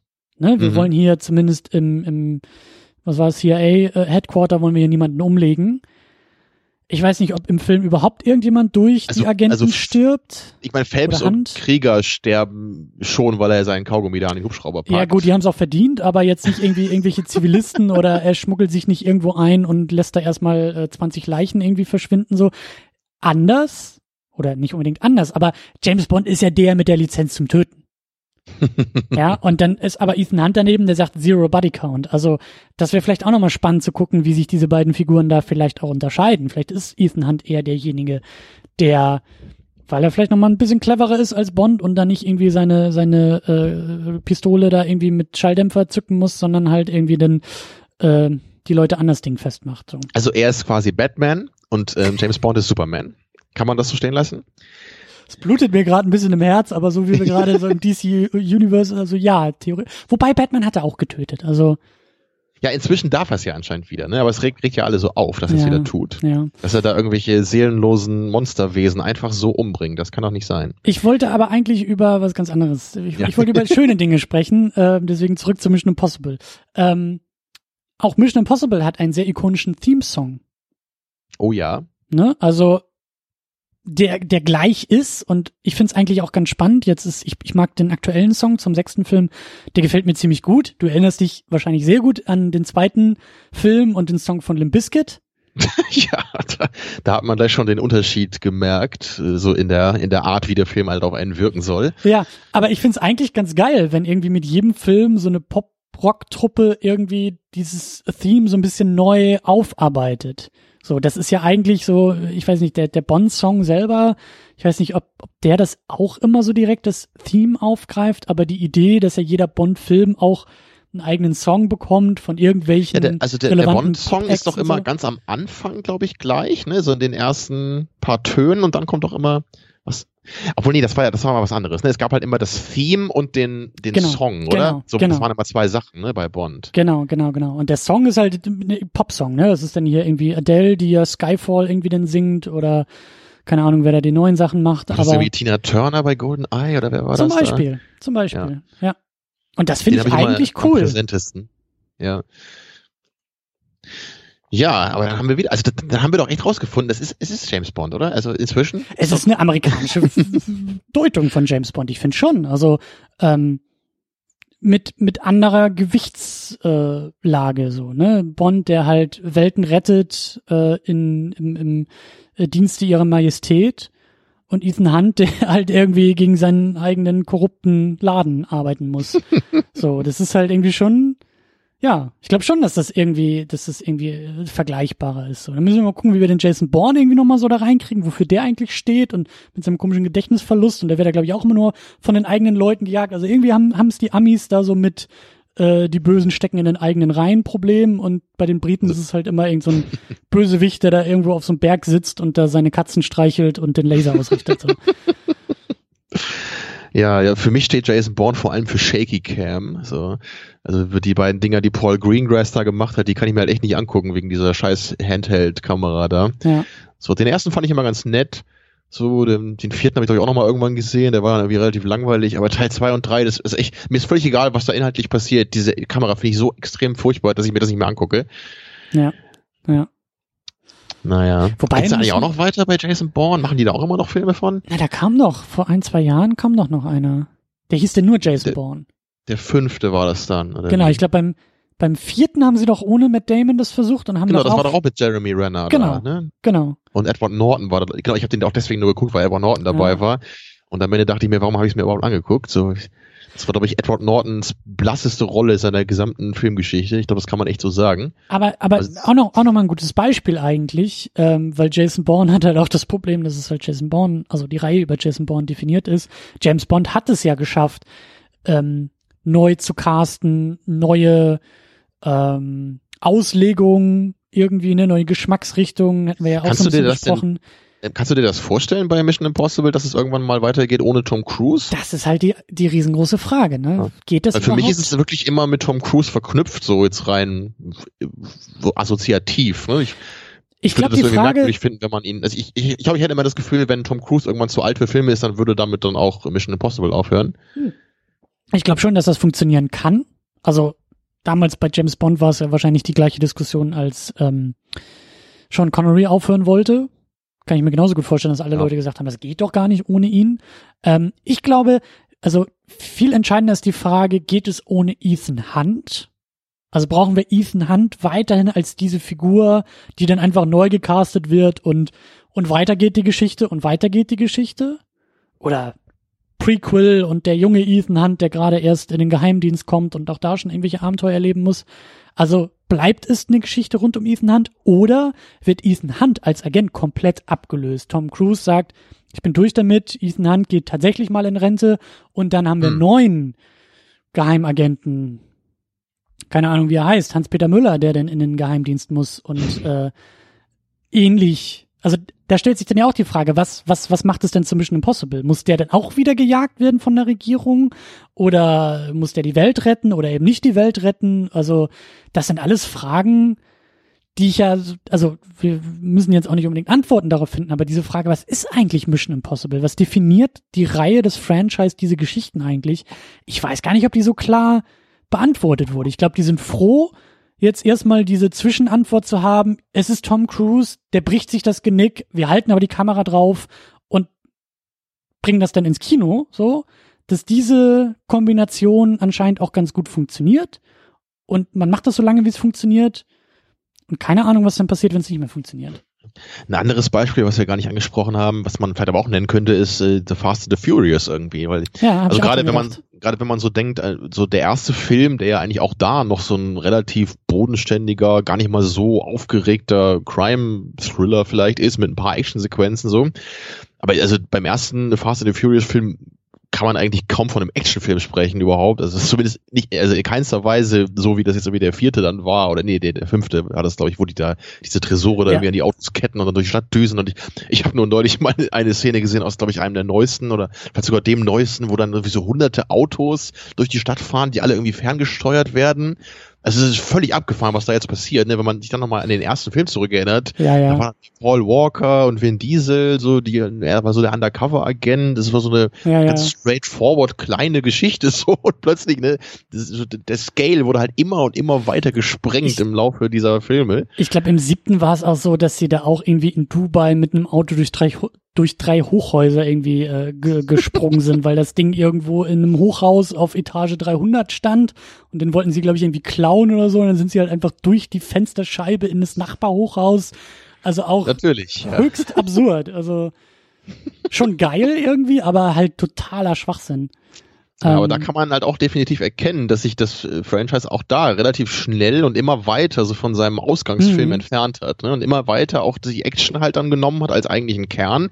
Wo ich halt sagen würde, im ersten Film war das halt nicht der Kern. Da war es wirklich eher dieser kleine Plot mit den paar Figuren und das war jetzt auch kein großes Meisterwerk. So, ich, ich, ich fand den, glaube ich, schon so von den Filmen aus der Reihe, die ich gesehen habe, fand ich den ersten eigentlich schon noch am besten, weil der auch nicht so ultra anstrengend ist, wie die anderen alle zu gucken. Also, Die weil der Frage- fünfte war auch lustig so, aber genau, was will man halt da draus, ist irgendwie Ja. die Frage. Was, was, was ist für dich, für dich persönlich der Kern? Und heutzutage ist halt ganz klar, also wenn du halt ein paar hübsche Autos sehen willst und abgefahrene Action-Szenen und ein paar Bodybuilder, die über Familie reden, so, dann, dann guckst du halt Fast and the Furious so und dann, wenn das halt so dein Beuteschema ist, dann hast, kriegst du, was du äh, haben willst. Aber ich, also ich finde die ja gar nicht mal so schlecht, also gerade auch diese neueren Dinger, weil ich habe das Gefühl, die sind halt, die sind schon fast, fast naiv ehrlich bei der ganzen Sache, ne? Also das ist kein Ja, Etikettenschwindel, da, da wirst du nicht ins Kino gelockt, sondern da weißt du, also das Beuteschema wird dir nicht vorgegaukelt, so. Da, da, das Plakat, die Trailer, die sagen alle hübsche Bodybuilder mit dicken Muskeln und äh, coolen Frauen und schnellen Autos, so. Ähm, also von dem her würde würd, würd ich da keinen kein, kein Vorwurf oder so machen. Aber genau, ja, ich habe ich hab auch gerade so überlegt, es muss wahrscheinlich noch mal so, wenn die Luft rausgeht, dann kommt irgendwie noch mal so das, ähm, ich will nicht sagen das Reboot, aber so der, irgendwann gibt's glaube ich noch mal bei Mission Impossible diesen Rückbezug auf die eigentliche, auf, auf, auf die eigentlichen Tugenden des ersten Films. Da wette ich mit dir. Das ist dann irgendwie so ein Film, da heißt dann nur noch The Impossible Mission oder sowas. Also so, so, oder nur noch MI, weißt du, um zu zeigen, so jetzt machen wir noch mal so wie Jason Bourne. So dieser neue Film hieß nur Jason Bourne. Um zu zeigen, jetzt Mhm. machen wir so ein Soft-Reboot irgendwie. Und dann, das kann ich mir vorstellen, dass man dann nochmal versucht, eher wieder so im Kleinen diese Spannung aufzubauen. Weil es ist ja auch die Frage, was, also wirklich, was soll Tom Cruise denn bitte noch machen? Also, ja, den kann man vom Eiffelturm irgendwie runterschmeißen oder sowas. Aber also irgendwann ist auch da das Ende gekommen an Möglichkeiten, die ein über 50-jähriger äh, Schauspieler leisten kann. So, ähm, also du kannst dich nicht ewig toppen mit deinen Set Pieces und Action-Momenten und so. Deswegen keine Ahnung, was da noch kommt. Aber ganz Genau, ehrlich er, so, heißt ja, er heißt ja nicht Top Cruise. So, du wolltest doch noch dumme Witze haben, deswegen habe ich jetzt noch einen äh, Finde ich aber gut, dass du losgelassen, noch einen zum Schluss dir aufbewahrt hast. So, ich, ich möchte aber trotzdem noch rausgehen, so bei aller Kritik und aller Fragerei. Ich freue mich sehr auf den neuen Film. Ich hab, ich, ich, ich spüre so langsam, dass so ein kleiner Hype in mir entsteht. Ich glaube, ähm, ich glaube, ich habe da Bock drauf. Ähm, und Also eigentlich, ich muss echt sagen, ich habe langsam einfach mal Lust, mal wieder ins Kino zu gehen, weil, ich, weil es einfach nur Scheiße gibt momentan und ich mir halt nichts davon angucke. Und dann dachte ich, hey, ähm, also ich, ich will mir auf jeden Fall dann den, den äh, fünften nochmal angucken vorher, gerade wenn die vom Ja. gleichen Regisseur sind, dass ich dann auch verstehe, was da passiert. ich bin auch Ja, kurz davor, nochmal alle aufzuholen, weil ich echt das Gefühl habe, da irgendwie so im Trailer ist, glaube ich, seine Frau drin und irgendeine andere Agentin, die, glaube ich, wirklich im fünften dabei war. Also ich habe das Gefühl, die fangen da jetzt irgendwie an, sich da so äh, um die eigene Reihe zu bewegen. So, deswegen mal schauen. Aber Ja, aber vielleicht so mal so als netten Summer Block Blockbuster nach einem Strandtag oder so. ja, ja, und das, das finde ich auch. schon was. Eben, und das hat ja auch seine Daseinsberechtigung. Wenn ich so drüber nachdenke, so alle drei, vier, fünf Jahre halt so ein, so ein, so ein, so ein Tom Cruise bringt sich selbst um äh, Film ist, kann man schon mal machen, so. Da, da hätte ich eigentlich auch nichts gegen. Das darf gerne noch die nächsten 20 Jahre weitergehen. Ähm, aber ja, die Frage ist halt, wohin das führt und ob es noch so klappt. Aber Ja, äh, an sich ist das keine vielleicht- Kritik. Vielleicht reden wir dann über, über den neuen, wenn wir den beide dann gucken oder so. Schauen wir mal. Dann haben wir eine kleine Nachbesprechung zu heute.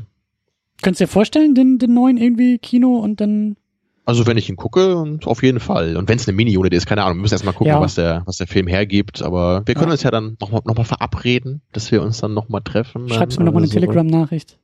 Das hat, das hat dich echt beeindruckt. Das ne, hat dass mich, ich das hat mich schockiert, benutze, ja. Tamino. Das ist wirklich, also ich war kurz davor, hier äh, vom Fernsehturm einen Banner zu, zu werfen. Guck mal, ich, ich, kann dich, ich kann dich mal kurz wieder auf den Boden holen. Ich habe nämlich Telegram auf dem Rechner und auf dem Smartphone, aber es ist mir bis jetzt noch nicht gelungen, das in einen Account äh, zu So. fusionieren. Danke, das ist der Termino, den ich kenne. Dankeschön. Jetzt hättest du irgendwie, hätte auch sein können, dass du sagst so, ja, ich habe Hannes angerufen, weil der hat meinen Telegram-Account und dann habe ich ihm diktiert, was er dir schreiben soll. So, das ist, das ist der Termino und Technik, wie ich sie kenne.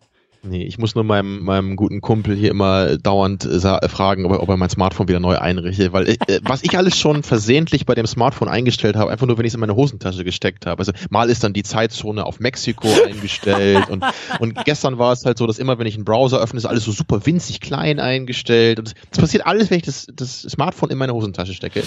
Tamino, du wärst der perfekte Geheimagent. So, wenn so ein Q, wenn so ein, so ein Simon Peck, wenn der dir irgendwie so einen Laserkugelschreiber in die Hand drückt, du, du also würdest, glaube ich. Mir, würden dauernd die Zähne aus dem Mund fliegen, weil ich immer auf das Explosionskaugummi beiße da. Das wäre ganz, ganz gefährlich. Großartig. Äh, ja, falls Mission Impossible nicht mehr weiß, wo sie hingehen soll, dann rufen sie einfach bei dir an und dann äh, gibt's die ja. eigene, die eigene Parodie. Dann machen wir Mission Failed mit Tamino. Ja.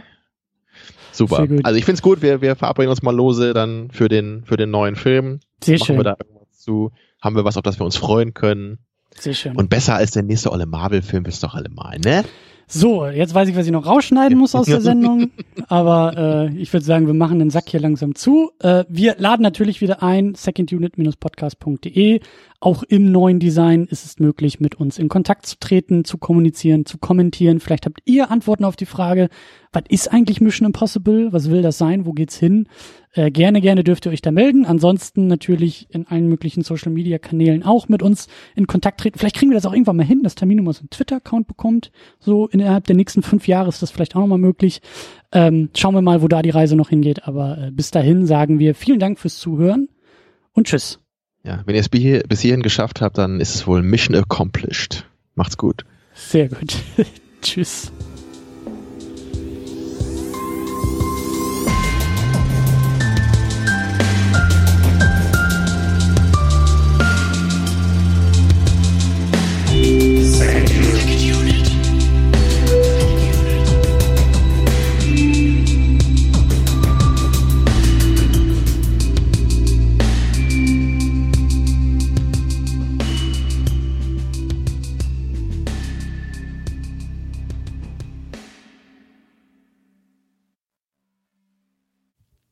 Die Second Unit ist das Ergebnis harter Arbeit. Der Podcast kostet Zeit, er kostet Energie, er kostet Geld. Deshalb könnt ihr unsere Arbeit bei Patreon und Steady unterstützen. Zahlreiche wunderbare Menschen machen das bereits. Jonas Mapace, Rochus Wolf, Alex, James Vermont, Cedric Schmidt, Michi W., Jan Reppin und Fabian Yu unterstützen uns bei Patreon mit zwei Dollar im Monat. Darüber hinaus unterstützen uns Tahiti Su, Sultan of Swing, Markus Halmitschlager, David X. Noack, Florian Primel, Sebastian, Gian Ferrari Stefan, Stefan Druwe, Riki The Midlist, Käthe, Playstar, Christian Schmickler, Jota, Steve Geiler, Ulf P., Spencer and Stewart, Lars Rühmann, Inge, Stefan Manken, Jan, Timo Gerdau und Alucard mit jeweils 5 Dollar im Monat. Für diese Summe erhalten Sie Zugang zu unseren State of the Unit Podcasts und Videos, die jeden Monat einen Blick hinter die Kulissen liefern. Darüber hinaus unterstützt uns noch Thomas Jaspers mit 10 Dollar im Monat bei Patreon. Wer uns nicht über Patreon unterstützen möchte, kann uns auch bei Steady unterstützen.